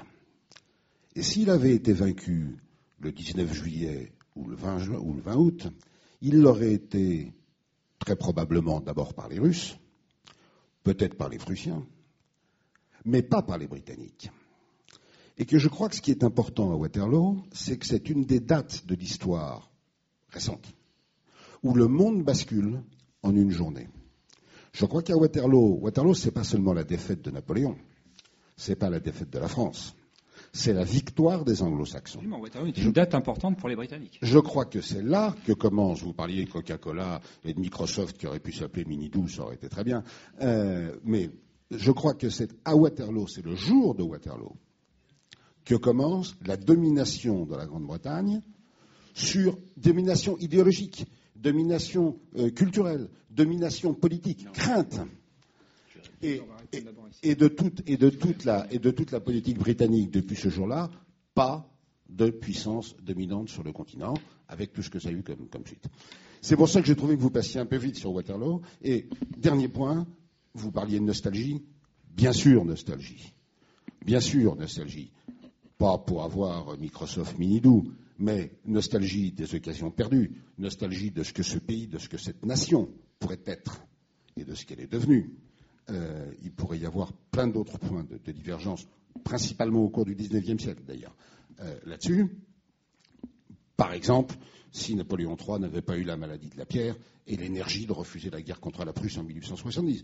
Voilà d'autres exemples. Mais évidemment nostalgie, et je pense que ça explique aussi pourquoi les Uchronies et les Uchronies napoléoniennes commencent au début du règne de Louis-Philippe, c'est-à-dire qu'on voit ressurgir ces phénomènes chaque fois que ce pays est en période d'abaissement, d'abattement et d'humiliation, où on voit des gens qui se mettent à dire on pourrait tellement être autre chose. Alors, Jean-Pierre, tu voulais réagir déjà sur la. Oui, sur Verdun, oui, c'est effectivement un point chronique tout à fait intéressant. C'est un, un, phénomène que je ne m'explique pas, moi, euh, et on en revient au nationalisme. C'est en fait pourquoi l'île de France et pourquoi pas la Bourgogne puisque normalement, logiquement, les foires, les, euh, les, réseaux commerciaux euh, font que, font les foires de champagne, font que le Rhône, etc., la proximité avec, euh, avec les, les, grands centres marchands, font que la Bourgogne doit devenir la France et que ça ne marche pas. Et là, on, là, on arrive à des, des phénomènes qui sont, qui sont un peu mystérieux. C'est pourquoi ça ne marche pas pourquoi effectivement ça se déporte sur l'île de France et puis sur le domaine royal. Et, euh, c'est vrai que là c'est un, phénomène non guerrier qui peut être, euh, qui peut être effectivement très intéressant à, étudier et à, et romancer par la suite. Sur Waterloo, oui. Euh, alors effectivement, vous avez raison de poser les questions et de, ne pas accepter euh, comme ça immédiatement euh, ce, que j'ai dit sur Waterloo. Il y a encore du débat effectivement qui peut se poser. Je reste persuadé que globalement ça va plutôt dans le sens de ce que j'ai dit, mais effectivement on peut trouver des petits trucs. En revanche, en revanche, là où je suis en désaccord avec vous, c'est attention à pas sous-déterminer l'Angleterre. Parce que euh, je pense encore une fois que les Français connaissent très mal l'histoire anglaise et l'histoire anglo-saxonne en général d'ailleurs. Les Français connaissent très mal l'histoire anglaise et connaissent très mal l'histoire américaine. Passons. Mhm. Euh, L'Angleterre, à partir de 1815, oui, c'est vrai que 1815, c'est l'arrivée au pic, au zénith de la puissance anglaise. Nous sommes d'accord. Mais en fait, les Français croient toujours, et il n'y a pas que les Français d'ailleurs, qui croient que le 19e siècle, l'ère victorienne, pour faire vite, euh, pour faire rapide, c'est l'apogée de l'Angleterre. Non. C'est le déclin. C'est le début du déclin. La vraie apogée de l'Angleterre, c'est le XVIIIe siècle. Hmm. C'est le XVIIIe siècle. Par ailleurs, la puissance anglaise est une puissance qui se construit, là encore, de façon avec un vrai objectif auquel ils se tiennent sur trois siècles et demi. Ça commence sous Henri VIII et sa fille Élisabeth Ier, et ça se poursuit. Alors il y a l'accident, il y a le petit chaos euh, de la Révolution anglaise au milieu du XVIIe siècle, à l'époque de Louis XIII et des Trois Mousquetaires chez nous, euh, qui on réajuste le tir. Euh, mais c'est une puissance qui se construit sur la très longue durée avec des objectifs. moi, je, je travaille là-dessus depuis quelques années. Je peux vous dire que la construction de la puissance anglaise sur ces siècles, c'est quelque chose de fascinant. Et c'est le 18e. Et déjà en 1815, c'est le couronnement, ils sont déjà surpuissants. Et quelque part, 1815, c'est aussi une défaite, entre guillemets. Et là, je. Parce qu'en en fait, ils vont être dans un drame après 1815. Ils n'ont plus d'ennemis. Pour pratiquement 70 ans, ils n'ont plus d'ennemis. Et ça va contribuer, enfin plus d'ennemis dignes alors effectivement, ils, auront euh, affaire à des révoltes coloniales un peu partout, en Afghanistan, en Afrique, les Zoulous, euh, les Madistes au Soudan, etc. Entre parenthèses, dans ces, euh, guerres coloniales, 9 fois sur 10, ils vont se prendre des dérouillées monstrueuses, les Anglais au XIXe siècle, il ne faut pas l'oublier. Hein, face aux Afghans, face aux Zoulous, qui sont équipés d'armes néolithiques quand même. Hein. L'armée anglaise face aux Zoulous, avec des mitrailleuses, se prend des dérouillées. bon, c'est le déclin en fait. Et le fait de plus avoir d'ennemis, de, vrais adversaires, de, répondants en quelque sorte, de challengers, c'est quelque chose qui va leur jouer des tours. Non mais la, remarque de monsieur est intéressante, non pas sous langue militaire, je pense. Effectivement, c'est sous langue psychologique. Euh, parce ah que, bah parce que Waterloo est une défaite pour nous après tout, euh, mais pour l'Angleterre c'est quand même une grande victoire, au sens symbolique hein, et psychologique derrière. Ne serait-ce que dans Londres, euh, ça se voit partout. Mais c'est une clé de voûte, c'est une ponctuation. Moi, je, rappelle toujours cette anecdote, enfin, c'est pas cette anecdote, cette légende, parce que comme toutes les légendes, c'est difficile de savoir la part de vérité. Il y a certainement un petit peu de, vrai là-dedans. C'est pourquoi le, chat noir serait, euh, du, point de vue des Anglais, euh, un, comment dire, un signe de malheur en France, et, serait au contraire, par contre, pour le coup, un, signe de, un bon signe en Angleterre. Et lorsque vous posez la question aux Anglais en général, ils vous répondent que c'est parce que Napoléon aurait vu un chat noir la veille de Waterloo. Et euh, comme toutes les légendes légendes urbaines, euh, ça traîne, mais n'empêche que, n'empêche que ça conditionne beaucoup d'horoscopes et de choses comme ça. Donc, euh, c'est sûr qu'on aurait peut-être perdu face aux Russes. Je pense que c'est effectivement une bonne remarque. Euh, Qu'est-ce que ça aurait changé psychologiquement et la manière dont les gens seraient comportés après et la manière dont ils voyaient leur peuple, leur histoire, que ce soit finalement les Russes, les grands vainqueurs d'un Waterloo bis 30 km plus loin ou les Prussiens, j'en en sais rien. Par contre, que l'armée anglaise soit défaite, pour moi, ça m'impressionne pas. hein. Parce que, comme, tu disais à propos de l'Empire, euh, l'armée anglaise, à un instant T, euh, dans ces 600 dernières années, a toujours eu plus de soldats en dehors des îles anglaises que sur les îles anglaises. Elle a été plus d'une fois sur le papier, euh, comment dire, complètement déshabillée, ça n'a pas empêché quiconque de ne pas réussir à l'envahir. On disait déjà la même chose en 40, on disait déjà la même chose euh, quelques siècles avant. Euh, du temps de la Maritime Armada, c'était déjà le cas. Euh, voilà. Donc le problème de l'Angleterre, c'est que c'est une île, voilà, et que c'est pas parce que son armée est décimée sur le continent européen qu'elle va pas réapparaître derrière, ailleurs, bon, et, avec la même aura. Donc je pense que ces centres industriels économiques n'étaient pas menacés du tout par une défaite à Waterloo. Le, le problème de l'Angleterre, c'est non seulement une île, mais c'est une nation. Parce que euh, les invasions, euh, effectivement, les tentatives d'invasion, donc 40, etc., etc., on en oublie. euh, Il y, en a- il y en a eu d'autres avant. Euh, Il y a eu Jean Santerre qui, qui se retrouve effectivement lâché par tout le monde et, et le Charles Le Lion qui, qui, qui va prendre, enfin Londres va s'ouvrir à une armée française et ça va pas fonctionner. Et pourquoi ça ne fonctionne pas C'est totalement aberrant. Jean Santerre est détesté de tout son peuple. Euh, on pense même qu'il a été assassiné. Et ben on va quand même, enfin les barons anglais vont quand même chercher à euh, élire son fils pour continuer la dynastie. Donc il y a le- ce, ce principe de nationalité, de nationalisme est quand même étrange. Quoi. Il y a une. euh, C'est plus compliqué que ça pour l'Angleterre. Euh, Il y a du vrai dans ce que tu dis. Il y a du vrai. Il y a, il y a un sentiment national qui est très fort en Angleterre et depuis très longtemps, depuis des siècles. C'est incontestable. Mais il n'est pas parfait non plus. Par exemple, on sait que pour l'Armada, j'ai donné deux exemples. hein. Pour l'Armada, on sait pourquoi j'ai dit tout à l'heure, euh, à la suite de, Jeffrey Parker, hein, l'historien qui là-dedans a imaginé ce, ce scénario-là, euh, si les Espagnols avaient réussi à débarquer en Angleterre, ça y est, ils avaient gagné, c'est parce que euh, il faut affiner un petit peu la sociologie de ce qu'est l'Angleterre.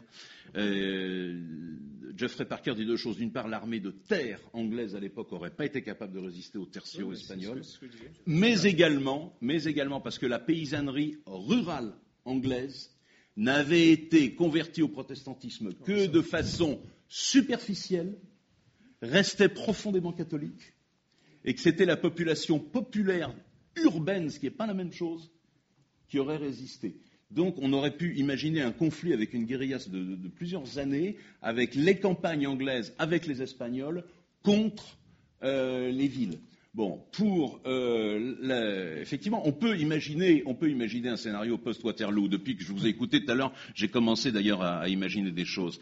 Je pense qu'il y avait encore une possibilité pour Napoléon après, 1800 après Waterloo, mais elle est très, très, très, très mince. Mais il aurait fallu jouer très fine. Et entre autres, ce qu'il lui fallu jouer, c'est la carte de révolte intérieure en Angleterre. Et c'était possible, là encore, en déclenchant des révoltes ouvrières dans les grands centres industriels anglais. Et c'était possible. C'était d'autant plus possible qu'une partie des régiments qui sont à Waterloo sont arrivés en Belgique après avoir servi à la répression d'émeutes ouvrières à Liverpool et à Manchester. Euh, char- charge de cavalerie au sabre. hein. À l'époque, c'est pas pas de la matraque et des gaz lacrymogènes. hein. On y va au sabre et à l'artillerie. hein. Euh, mais donc, on peut imaginer des choses comme ça, et on peut imaginer non pas d'un point de vue strictement militaire, parce que l'Angleterre, ça c'est le premier truc politique, déclencher des révoltes internes en Angleterre. Euh, deuxièmement, d'un point de vue militaire, effectivement, l'Angleterre a encore des forces à amener. Mais dans ce cas, l'Angleterre à l'époque, c'est une démocratie avec un parlement où il y a des débats terribles. Terribles. Absolument. Absolument. Et là, on peut imaginer euh, Napoléon qui la joue très fine avec, euh, et puis euh, que, ça déclenche un vrai débat parlementaire euh, très dur, une vraie bataille pa- parlementaire très très dure à Londres, à Westminster, euh, et avec euh, euh, l'emporte le parti de, de la paix avec la France, par exemple. Et puis, et puis de l'autre côté, déclencher, faire la zizanie dans les alliés continentaux, parce que la grande peur des Autrichiens, c'est les Russes. C'est les Russes. Donc on peut. Oui, oui, mais ça, c'est c'est très très mince, malgré tout. Mal- par rapport aux dominants, par rapport aux, aux trends, aux, dominants, aux, aux tendances lourdes que j'ai listées, c'est très très mince. On va prendre une autre question, euh, si vous le voulez bien. Euh, Oui, messieurs, je suis content de- d'entendre que Napoléon n'avait pas beaucoup de chance, effectivement, après Waterloo. Euh, par contre, personnellement, j'ai écrit une uchronie qui peut intéresser tout le monde. J'en ai des photocopies, je peux donner des exemplaires. Euh, en fait, l'idée, c'est de faire revenir Napoléon euh, Ier, bon, le sauveur de l'Europe, au XXe siècle. Pardon? Au XXe siècle et ensuite au XXIe siècle, mais on peut faire une dizaine de tomes. hein. Donc moi, j'ai écrit qu'un seul tome. Je vous explique. Euh, L'idée, c'est donc que Napoléon et De Gaulle, alors que ce soit en film. alors, euh, je suis désolé de, de- de jouer le jeu du modérateur, mais je prends des questions là, parce Ah, qu'après on excusez-moi. a un temps d'échange je vais si Oui, voilà. Je être très rapide. Non, l'idée, c'est qu'on aurait dû faire depuis longtemps une bande dessinée, un film où on prend par exemple Napoléon et De Gaulle, nos, nos deux grandes personnes euh, politiques, bien sûr, ensemble. Donc, Napoléon revient, c'est comme le film Les Visiteurs, si vous voulez, à la fin de la Première Guerre mondiale. Euh, toutes les contradictions de l'histoire apparaissent. Il réussit à prendre le chemin des dames, peu importe, etc. Il revient voir tout le monde, donc il va voir Roosevelt, il va dire je vous ai vendu la Louisiane, vous, vous, vous prévoyez d'embarquer les Juifs, les Français, on va perdre. Il prévoit donc l'histoire. Et on peut toujours imaginer un visionnaire. euh, je, je vais mettre un bémol quand même Ouais. parce que euh, là, c'est une partie des uchronies que nous avons souhaité ne pas traiter aux invalides. Oui. Donc je, je- je Oui. le dis, c'est-à-dire que les uchronies qui, qui- qui partent d'une divergence d'histoire avec un voyage temporel. On avait fait ce choix euh, il y a, il y a quelques années euh, en lançant la table ronde, parce qu'effectivement, vous avez beaucoup d'uchronies où un voyage tem- voyage temporel change d'histoire, dans un sens comme dans l'autre, hein, vers le futur ou vers le passé. On avait, on avait choisi ici, parce qu'il y a un aspect histoire ou histo- historien, de, de- de se référer à ce que j'appelle l'uchronie pure, au Oui, sens oui. non pas de la pureté de l'uchronie, mais au sens où il n'y a pas de référence à un univers parallèle ou à ou une trame historique. Donc là, vous allez nous emmener trop loin. Donc, est-ce que vous avez une question précise à poser? Sinon, on va passer dans la salle et on aura le temps de discuter après parce que le temps nous est compté. Une seule question. Comme toutes les campagnes de Napoléon, on peut les retrouver dans la Deuxième Guerre mondiale. Euh, pourquoi on ne peut pas écrire un scénario très important où euh, on, on utilise l'histoire napoléonienne, tous les morts qu'il y a eu, on l'intègre à la Deuxième Guerre mondiale de manière à ensuite créer un personnage. Bon, il peut revenir tous les dix ans et devenir empereur. Moi, j'ai Napoléon Ah. IV. Un, un- un an, et une uchronie qui va devenir politique et non pas seulement d'histoire. C'est-à-dire que l'histoire, pour moi, c'est le futur. Voilà. Un romancier, peut-être, pour Bah, oui, euh, là on est. Moi, je dirais que de ce que j'en comprends, on n'est pas dans l'Uchronie, là, on est dans le fantastique, euh, on est dans ou alors dans Hibernatus euh, ou ce genre de choses. C'est pas, euh, il n'y a pas une crédibilité, ou alors il faut, si vous voulez développer un truc comme ça, il faut développer une, un concept scientifique euh, ou euh, quelque chose de crédible, pas de crédible, même si c'est un concept euh, futuriste, mais qui a une cohérence et qui explique les, les- les modalités de votre, euh, de votre résurgence de ce personnage historique euh, que personnellement je visualise pas pour l'instant. Et l'historien voulait réagir, j'ai vu. hein. Oui, ben, je vais réagir d'un- à un endroit où on ne m'attend pas du tout. Il y a une uchronie euh, en bande dessinée qui a été faite il y a quelques années qui m'a fait hurler de rire, qui est extraordinaire, qui s'appelle De Gaulle à la plage.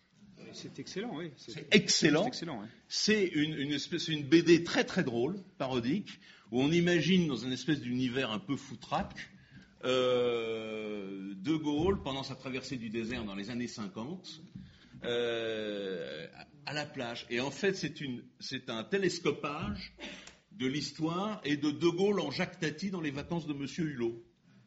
C'est extraordinaire et vous avez De Gaulle en, en, en Marcel à trou-trou, en short large années 50 et, et, euh, et espadrille, euh, Tante Yvonne qui fait du crochet sur la plage, etc., etc. Et il leur arrive tout un tas d'aventures drôles. Ça, je pense que c'est effectivement c'est une forme du chrony romanesque et, et par ailleurs c'est très drôle et très très bien vu. entre Et je, je, je ferai juste une remarque parce que Laurent nous a rejoint en cours par rapport à ce que je disais sur l'histoire secrète au départ. hein, euh, de- le De Gaulle à la plage, je suis tout à fait d'accord pour dire que ça relève de l'Uchronie et non pas de l'histoire secrète. Parce qu'évidemment, quand on lit De Gaulle à la plage, l'histoire ne change pas. Il est à la plage. Il se passe plein de choses comme un scénario. N'empêche que euh, les journalistes le voient et qu'on peut imaginer, comme c'est quand même De Gaulle, qu'une imagerie de De Gaulle en Marcel, comme tu dis, à la plage avec Tante Yvonne, aurait quand même changé beaucoup au RPR derrière ou à l'UMP ou à la symbolique derrière. Donc je pense que ça aurait eu de l'influence sur l'histoire. Donc c'est pour ça, Ça les aurait est... décongestionnés. Alors, on va prendre une autre question parce que là, c'est vrai qu'on s'éloigne de Napoléon. Bonjour. Juste, voir, euh, RPR, euh, UMP, Napoléon. Bonapartisme. Ouais, juste une petite remarque. Je suis désolé de m'écarter un tout petit peu justement du débat, donc je vais, euh, je vais essayer d'être court euh, là-dessus. C'est le, ce qui a été dit pendant le débat. Donc je m'écarte de, de, de l'Uchronie, qui est quand même le thème central et qui était euh, le plus intéressant, ce qui a amené beaucoup de remarques. Dans la discussion quand même qui a été évoquée, que ce soit dans le public ou parmi les intervenants, il y a eu une déploration généralisée sur la perte des repères historiques que j'aimerais juste un tout petit peu nuancer, donc je ne m'attendais pas forcément à la faire, mais je ne peux pas quand même laisser toujours passer parce que c'est devenu tellement une tarte à la crème qu'il faudrait juste nuancer un tout petit peu au-delà de la défense de mon métier, la défense corporatiste de mon métier d'enseignant.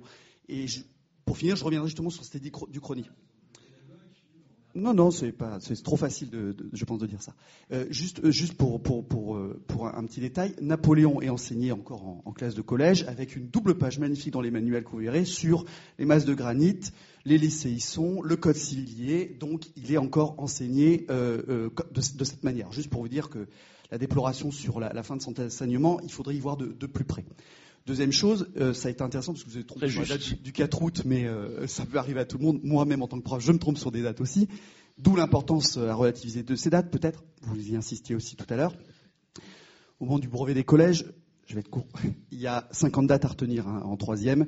Si je demandais à la salle quand est-ce qu'a été inventée l'écriture, quand est-ce qu'a été inventée euh, l'agriculture, je suis pas sûr que tout le monde aurait la bonne date. Donc là aussi, j'aimerais juste relève non, non, moi je, je révise le brevet des collèges avec mon fils, je l'ai pas vu. Oui, non, mais, euh, nous, nous, faisons, nous, faisons, juste une, une, périodisation. C'est pour vous rappeler que la chronologie quand même, continue quand même à être renseignée. Il y a 50 dates à savoir pour les repères au brevet, pour, pour dire que cet abandon, cette déploration de l'histoire me, me paraît pas trop nuancé. Euh, ben, je, non, mais on, on, pourra en débattre puisque c'est un enjeu intéressant. C'est quand même un discours. Je suis d'accord et c'était bien de le rappeler. Oui. C'est un discours qui me paraît être. Si euh, voilà. Ouais. Juste pour, pour, pour finir. Euh, pour, pour, mais si vous, je, je, juste, je vais, je vais essayer de finir vite. Euh, vous, vous déploriez l'abandon, par exemple, de, de le, du pourquoi dans la Première Guerre mondiale. Et quand j'ai commencé à enseigner, je me suis dit, mais oui, moi, j'avais un cours sur pourquoi la, la Première Guerre mondiale éclate. Et, et ben, je trouve que quand même, ça, ça, vous êtes en contradiction avec justement ce qu'apporte l'Uchronie dans, l'idée que l'histoire a plein de possibles et plein de chemins euh, qu'elle aurait pu prendre. Et euh, là-dessus, je pense qu'un cours sur le pourquoi la, Première Guerre mondiale n'a pas forcément lieu d'être, tellement il y a, en termes d'événements très sur du long terme ou d'événements sur le court terme, aurait pu euh, prendre vraiment plein, plein de chemins divergents. Est-ce que maintenant l'histoire, l'histoire, mais je veux dire l'histoire savante et scientifique s'intéresse moins à la question de maintenant du pourquoi que du comment? Euh, tout ça pour vous dire que finalement, euh, quand vous défendez l'Uchronie avec, avec, talent, euh, est-ce qu'un cours sur le, le, le, pourquoi la Première Guerre mondiale, avec des certitudes qui n'en sont pas vraiment, aurait, lieu d'être?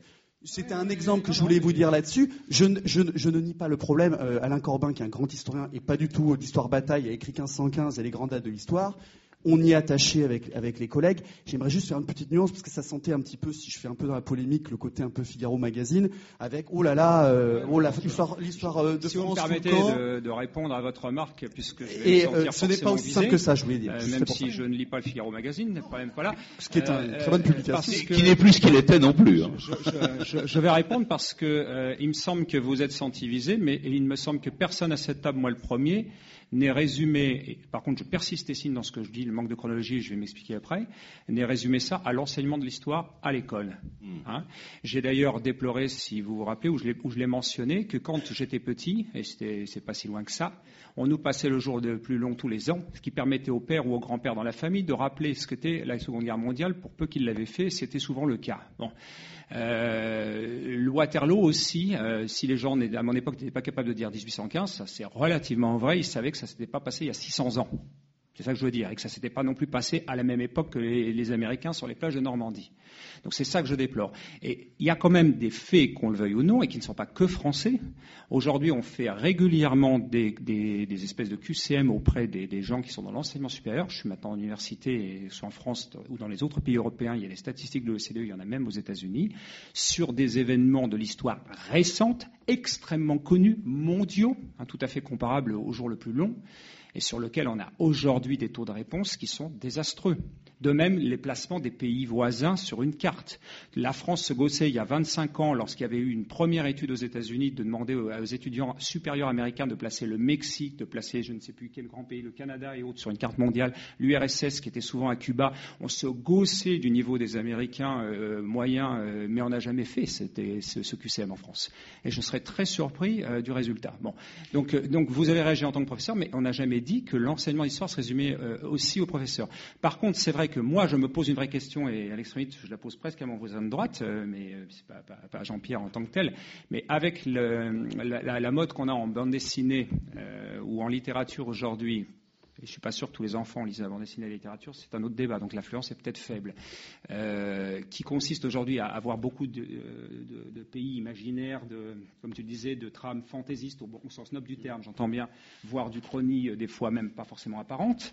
Euh, ça, doit euh, rendre l'enseignement de l'histoire et de la chronologie plus difficile. C'est ce que je pense aussi, pour notamment euh, les jeux vidéo, euh, qui même ceux qui se réfèrent, je dirais, avec des points historiques, souvent font apparaître très rapidement des éléments fantaisistes y compris technologiques. Bah, Donc pense... ça doit rendre le cafouillage plus difficile que ça l'était il y a 20, 30 ou 40 ans, où relativement on savait ce qu'étaient les chevaliers, on savait ce qu'étaient les cow-boys, on savait ce que c'était que les, les GIs, et on avait une idée un peu précise qui cohabitait pas au même, dans le même univers. C'est plus trop vrai au cinéma aujourd'hui, c'est plus trop vrai dans, dans l'imagerie, et je provoque peut-être mes voisins. Bah, moi j'aurais, un... moi j'y mettrais quand même un bémol. Je dirais que je pense que aussi l'enseignement de l'histoire, peut-être, c'est pas, enfin l'enseignement où l'éducation à l'histoire, c'est pas pas évolué euh, comme avec euh, avec les générations actuelles. Parce que tu peux demander à des gamins actuellement, ils sauront mieux la chronologie de l'empire de Star Wars que de l'empire de Napoléon, a priori. Donc euh, voilà, ils sont dans un univers du visuel. Euh, si on leur, euh, par exemple, on va, c'est un détail, mais si on leur offrait des s'il y avait des jeux vidéo, il y en a qui existent, mais qui sont quand même plus des jeux adultes mais dans, dans, dans, des périodes de, de ce type-là, je pense qu'on aurait certainement plus d'intérêt euh, à, à, à l'histoire. Clairement, ils sont dans un univers du visuel, du rapide, du voilà. L'histoire, c'est long. Si vous y passez du temps, euh, faut voilà, faut se mettre dedans. Et moi, par contre, là, j'ai juste une anecdote par rapport aux dates, aux 50 dates, parce que je les révise avec mon fils. Et je peux garantir que 1958, euh, De Gaulle, euh, il a beaucoup de mal à retenir. Ça lui, pour lui, ça ne parle pas. Quoi. Il y a plein de dates qui ne parlent pas. Et, ces repères, à la fois, ils sont, nécessaires. Je veux dire, pour positionner, comme je lui dis, bah oui, mais 1789, oui, c'est là, et puis 200 ans après, tu as ça, et puis voilà.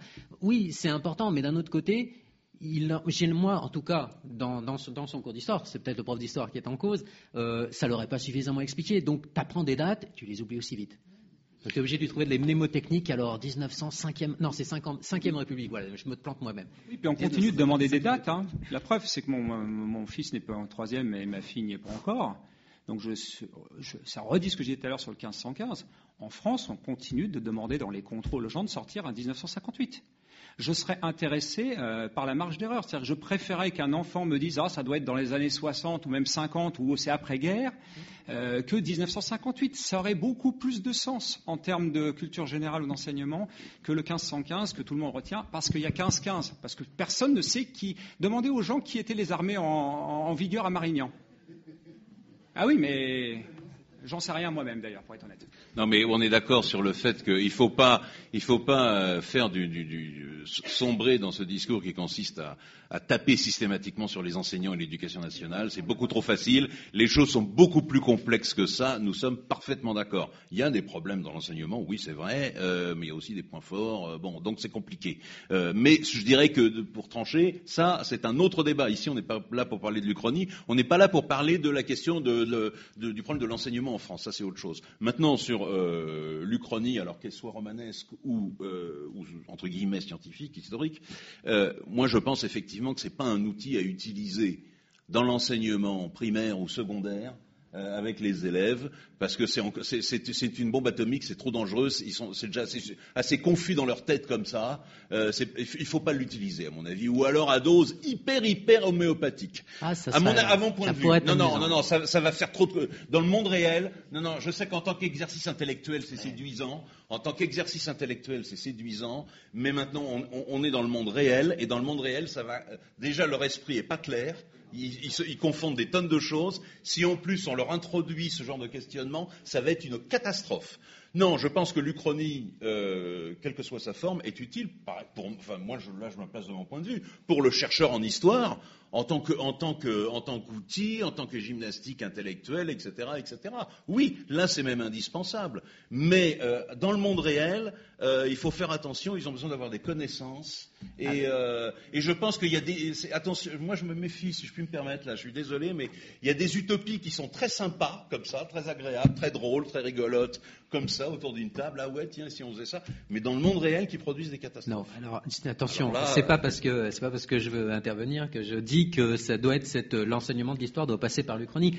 Mais je pense que l'Uchronie, c'est aussi un jeu. Et par le jeu, tu retiens des choses. Oui. Voilà, ça n'empêche pas un enseignement, ça n'empêche pas un enseignement fondamental, mais par le jeu, tu retiens plus de choses en te disant ah oui, il aurait pu se produire ça, mais c'est pas ça qui s'est produit. Et ça, je l'ai retenu parce que je l'ai cherché, parce que j'ai joué avec.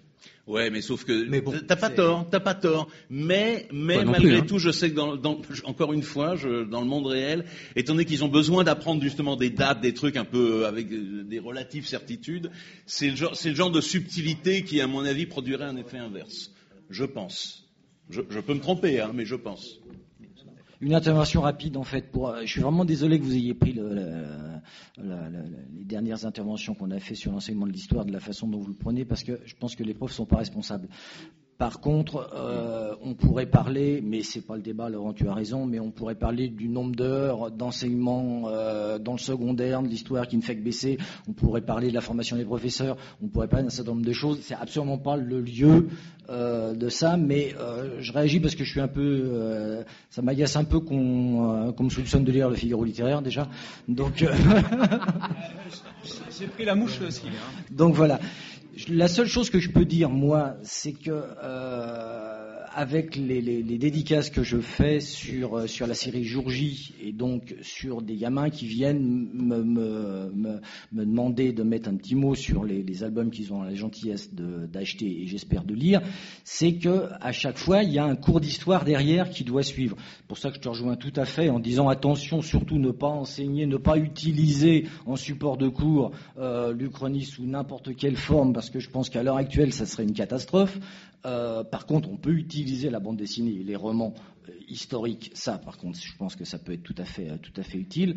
Euh, mais l'Uchronie, effectivement, c'est un jeu pour déjà euh, des gens qui ont les, les petits cubes pour qui, leur permettent de, bâtir la petite pyramide. Mais avant, euh, avant c'est vraiment trop risqué. Oui, ça, je suis d'accord avec toi, Laurent. J'ai peut-être une petite note discordante quand même.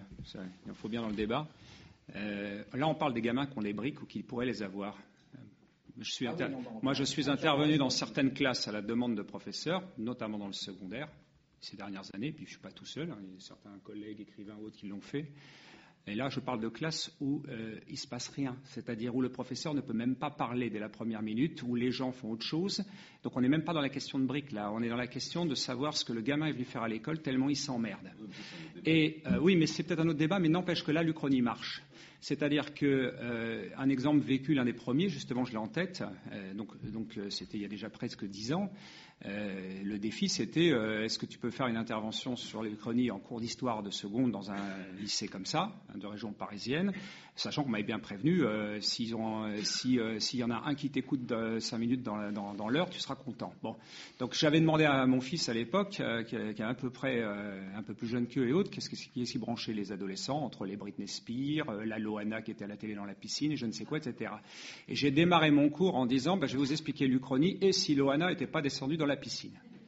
Je peux vous assurer que j'ai eu le silence dès les premières minutes, qu'au bout d'un quart d'heure, il y avait un véritable débat, qu'ils en étaient à faire des ramifications sur le SI. Alors j'ai complètement oublié parce qu'il n'y a que des prénoms qui comptent dans, ces trucs-là, mais bon voilà, j'avais potassé à l'époque quand même, hein. j'avais, j'avais lu tous les programmes de télé, des trucs comme ça. Il y avait un véritable débat, et tranquillement on les a emmenés du, de, de, je sais plus comment on a réussi, mais on a réussi à les emmener quand même de l'Ohana à la Seconde Guerre mondiale et à la Shoah, et on est même arrivé à conclure ce que j'avais cité ici il y a deux ans, euh, sur le fait que, et si Hitler, toutes choses étant égales par ailleurs, n'avait pas été antisémite, finalement, il aurait gagné la guerre puisqu'il aurait gardé les physiciens juifs. C'est pas moi qui l'ai dit, c'est un des gamins de la classe en question. Alors qu'au début, l'antisémitisme, en plus, dans cette classe, était euh, juste monnaie courante. Donc, l'Uchronie, évidemment, et je, ne suis pas en désaccord, je dis une petite note de divergence, évidemment que l'Uchronie peut créer de la confusion quand il y a des briques ou quand, justement, euh, il y a déjà un petit terrain, mais on est un peu perdu. Mais l'Uchronie, en revanche, peut s'avérer un, formidable outil, y compris avec les tout petits enfants, on avait parlé de Babar il y a, un an ou deux ans aussi, pour amener un- une forme ludique et repasser la balle au professeur derrière. Et ils regardent finalement en se disant, bah, dans ce cours-là, on peut nous parler de nous, même si on va les amener autre chose. hein. bien d'accord, on n'est pas venu faire un cours sur le d'ailleurs j'ai tout oublié. Mais, euh, euh, voilà. Et ça, faut quand même savoir que dans un certain nombre d'écoles américaines, notamment de, de pauvres, de quartiers pauvres, je pense à des expériences faites en Californie où ils avaient des gros problèmes, ils ont investi dans des simulateurs pour les cours d'histoire en particulier dans un simulateur de wargames fabriqué sur mesure, qui permettait aux enfants, en même temps que le cours, d'essayer de jouer. Alors, ce pas des wargames élaborés pour adultes avec des pages de 50 manuels et 50 pages, mais qui leur permettait un peu de simuler et de jouer. Ok, il y a des gros délires, tu as tout à fait raison de le dire, mais ça permettait de, remettre le pied à l'étrier et surtout de, de faire en sorte qu'ils s'emmerdent moins et qu'après on essaye de distiller. Bon, c'est- des expériences qui méritent d'être les- les soulignées trucs parce pédagogiques- que les professeurs essayent au moins de faire des choses. Euh, voilà. Mais les, les- les trucs pédagogiques, tu as entièrement raison. On peut imaginer, il faut imaginer des trucs pédagogiques, surtout sur- avec des classes aussi difficiles. C'est évident. L'Uchronie peut en être un, oui, effectivement, mais il peut y en avoir plein d'autres. hein. Moi, un copain euh, m'avait raconté il y, a, il y a- il y a 30 ans maintenant, il s'était retrouvé professeur de histoire et lettres, parce que c'était cette espèce de discipline bâtarde de culture générale, dans un LEP de mécanique auto dans le 93. C'est-à-dire, autrement dit, chez des tueurs. Bon. Euh, eh ben, il-. Hein Il y a 30 ans, ils étaient soft. Ouais, enfin, pas à l'époque, pas, pas les siens, non, non. Mais c'est pas un LEP de couture, hein, mécanique auto, c'est-à-dire, c'est vraiment, c'est des, euh, euh, des durs de durs. Euh, du 93, il a réussi à les passionner, mais c'était pas par l'Uchronie. Il leur, a, il leur a expliqué que François Villon était un homme comme eux, était un voyou, qu'il avait buté des mecs, etc., etc., qu'il avait une bande. Euh. Et du coup, les mômes se sont passionnés pour François Villon, sont allés chercher par eux-mêmes les dates de la vie de François Villon, etc. Ils étaient fascinés. À la fin de l'année, ils connaissaient des poèmes de François Villon par cœur. Bon. Pour ça, il faut Donc on le- peut imaginer des trucs, mais l'Uchronie, c'est pas, c'est l'un des, c'est pas le seul. Et pour ça, il faut que le professeur ou l'intervenant ait lui-même euh, se soucie euh, Bien sûr, du jeu bien et non sûr. pas de 15-115, 0 sur 20 ou 20 sur 20. On prend une dernière question parce qu'on est bien entendu tenu par le temps. Donc là, ce sera. Ah, vous avez déjà donné, hein Oui. Donc, euh, mais s'il n'y a personne d'autre, ok. Alors, il y avait quand même un monsieur. Alors, si vous me permettez, je vais, je vais donner le micro à quelqu'un qui l'a pas eu. C'est pas vis-à-vis de vous, hein. Euh, mais et on pourra échanger après. De toute façon, on a un temps d'échange. euh, euh, voilà. Je, je vais, je vais être très court. Je suis tout à fait d'accord avec le déterminant fort de l'Angleterre que monsieur effectivement a, a posé dans l'histoire napoléonienne. Donc ma question c'est et si le successeur de Pitt, et l'adversaire de Pitt en 1806, n'était pas mort prématurément Oui, bonne question, mais qui reste en suspens. Je n'ai pas la réponse là comme ça. Moi, je, moi, bonne question, oui. je vais poser une question de compréhension. Euh, le successeur de Pitt est mort parce que c'est William Pitt qui meurt en 1806. Ah, son successeur aussi. Moi, j'étais pas au courant. D'accord. Oui, parce que euh, justement, il y a une, euh, Ça inspire un il y a jour une J. tentative de paix à ce moment. Il y a une réponse. Oui, il y a une réponse. Parce que dans les faits, ce qui s'est passé à la- la période en question, c'est-à-dire- c'est-à-dire en, 1800 en 1806, c'est qu'il y a eu aussi le problème de la réaction de la Prusse, parce que dans la possibilité de paix avec l'Angleterre, avec le successeur de Pitt, il y avait la question du Hanovre. Et pour faire la paix avec l'Angleterre, Napoléon a commencé à envisager la restitution du Hanovre, et ça a mis le feu aux poudres avec la Prusse. Parce que Donc, moi, j'avais lu euh, aussi qu'il avait fait une proposition euh, au tsar et que le tsar, euh, il attendait pour donner sa réponse aux Anglais d'avoir la réponse du tsar. Ah non, mais c'est plus que ça. Il y a eu, un promi- il y a eu des préliminaires de paix. C'est ce qu'on appelait le traité Oubril. Je n'ai pas assez travaillé. Donc, euh, Non, oui, oui, tout ça, tout ça sont des éléments importants, etc. Mais qu'il faut euh, eux-mêmes qui s'insèrent dans un dans un écheveau encore plus complexe et encore plus profond, euh, que ce soit Pete Fox ou Tartampion, euh, même si ça compte, hein, bien sûr, ça compte. Mais euh, c'est qu'il y a des forces plus profondes aussi qui jouent. Donc, on peut imaginer un Fox au pro-français, euh, enfin prêt à faire la, la paix avec la France euh, et qui ne meurt pas. Hein, mais euh, mais euh, mais n'empêche qu'il y a quand même des forces, il y a des pans entiers du. bah, Excusez-moi, je vais employer euh, des mots qui aujourd'hui sont des mots, des gros mots, hein, mais il y a le, grand capitalisme anglais, la, grande bourgeoisie capitaliste anglaise et bancaire. qui est derrière et qui manipule un, nombre considérable de parlementaires, etc., etc., enfin, qui font la loi, hein, qui font la vraie loi et qui, on peut les imaginer, c'est eux qui veulent la peau de la France. C'est clair, hein c'est, euh, ils veulent pas d'un concurrent continental, hein euh, et, euh, et d'un universalisme et d'une modernité concurrente, en fait. C'est ça, en plus. C'est quasiment un choc de civilisation. C'est deux modernités, deux propositions, deux projets de modernisation du monde qui s'opposent. Le projet anglais, le projet de la Révolution française. En fait, c'est ça. Et les Anglais veulent, euh, veulent le casser. C'est exactement, exactement, ce que tu dis, en fait, Pierre, que le, ce qu'on appelle le grand capitalisme, terme impropre à l'époque, mais enfin peu importe. Euh, anglais. Impropre que ça. Euh, ouais, enfin bon, euh, pourquoi l'équivalent français, qui logiquement devrait, devrait s'y opposer, ne s'y oppose pas? Absolument, mais ça c'est un autre débat. Alors, à propos des grandes forces en présence, et on, va quasiment conclure, on vient de les voir à l'œuvre. Hein parce que j'ai tenté de changer l'histoire en privant monsieur le micro de manière dictatoriale, et l'histoire cycliste m'a révélé à l'ordre en lui rapportant le micro. Donc, donc je vais vous permettre, euh, je suis obligé de me plier dans les grandes forces d'histoire, je vais vous permettre quand même d'avoir le mot de la fin, faire quelques remarques si vous me permettez, et on arrêtera là et on conclura là. Euh, donc je vous en prie. Je vous remercie. L'intervention que je voulais faire euh, se rapporte à un débat qui a eu lieu à la tribune avec le monsieur qui était parti de Waterloo et les réponses qui ont été apportées par la tribune tout à l'heure. Et ça s'inscrit encore dans ce qui vient d'être dit sur la, surdétermination, disons à l'époque de 1815, sur la domination anglaise déjà installée et le fait qu'elle s'est déployée. Euh, et vous aviez fait une autre remarque aussi, ou quelqu'un, sur le fait qu'il n'y avait pas beaucoup d'uchronie négative. Mmh. Mais Curtis Kate, euh, d'uchronie démarrant euh, dans la période napoléonienne à partir de faits négatifs. Mais Curtis Kate en, avait amorcé en quelques lignes une en disant et si euh, Napoléon avait été écrasé à Krasnoé ou à la Bérésina ensuite, euh, euh, que, se serait-il passé? La France aurait été battue non pas par l'Angleterre et les autres en 1815, mais par la Russie seule en 1812, fin 1812. Et les choses auraient quand même bougé de ce côté-là en termes d'équilibre européen interne. Et je dirais que, indépendamment de Waterloo, euh, elles ont bougé aussi, et ça se rapporte avec quelque chose que M. Héninger a dit à propos du nationalisme allemand. Je crois qu'il faut nuancer avec l'élément suivant. Ce qui a dominé finalement à la fin du XIXe siècle dans le nationalisme allemand, c'est le nationalisme prussien. Or, vous savez tous. Au final. Au final, au final. Mais au départ, ça n'était pas ça. Ah, voilà. Et, et comment se fait-il que le nationalisme prussien a dominé en Allemagne Tout simplement parce que la Prusse a pris le pas sur l'Allemagne, a étouffé ce qu'était la, Germanie occidentale. La Prusse et l'Autriche.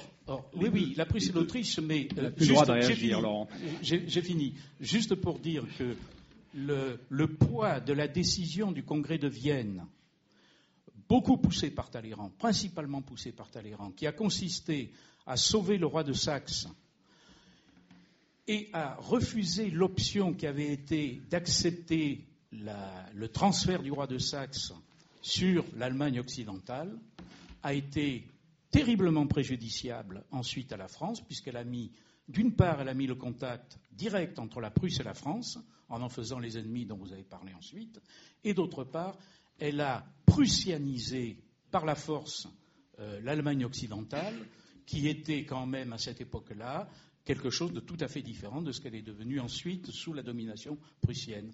Et donc ça, c'est un peu l'élément, je dirais, euh, euh, second à l'intérieur d'une surdétermination générale. Ah, merci beaucoup. Alors pour terminer, donc Curtis Cage, juste pour la référence, c'est dans la préface à 1812, la guerre des deux empereurs, qui vient d'être édité, je crois, sous un autre titre. Euh, voilà. Donc, je voudrais remercier Jean-Pierre Pécaud, et longue vie à Georgie qui, m'a dit tout à l'heure en off qu'il avait au moins euh, jusqu'au numéro 21 de la série euh, déjà écrit et bouclé. Donc c'est pour les amateurs, euh, il y a de quoi lire. Laurent Poujois, qui, vient de loin mais qui vient plein de choses tout le temps avec nous. Et, Laurent Héninger qui a bien fait quand même de nous rejoindre, n'est-ce pas, pour ses interventions? On aurait eu tort de s'en priver. Merci encore au Musée des Invalides pour cette table ronde et le temps qui, nous est imparti, parce que c'est rare d'avoir le temps dans des tables rondes de pouvoir prendre, le, effectivement, de disposer d'autant de temps pour aller en, profondeur dans le sujet. Euh, je crois que, je ne sais pas, euh, peut-être que je navigue sans, sans, sans, filet, mais vous allez me reprendre à l'ordre. Euh, je crois que vous envisagez un thème autour de la Première Guerre mondiale. Vous allez peut-être nous en dire plus. Voilà. Donc. Pour l'année prochaine, il y aura, je, nous l'espérons, une quatrième édition autour de la Première Guerre mondiale et de l'Uchronie, en liaison avec notre prochaine exposition sur Vue du Front. Merci à Éric Henriet qui a été le modérateur de cette table ronde.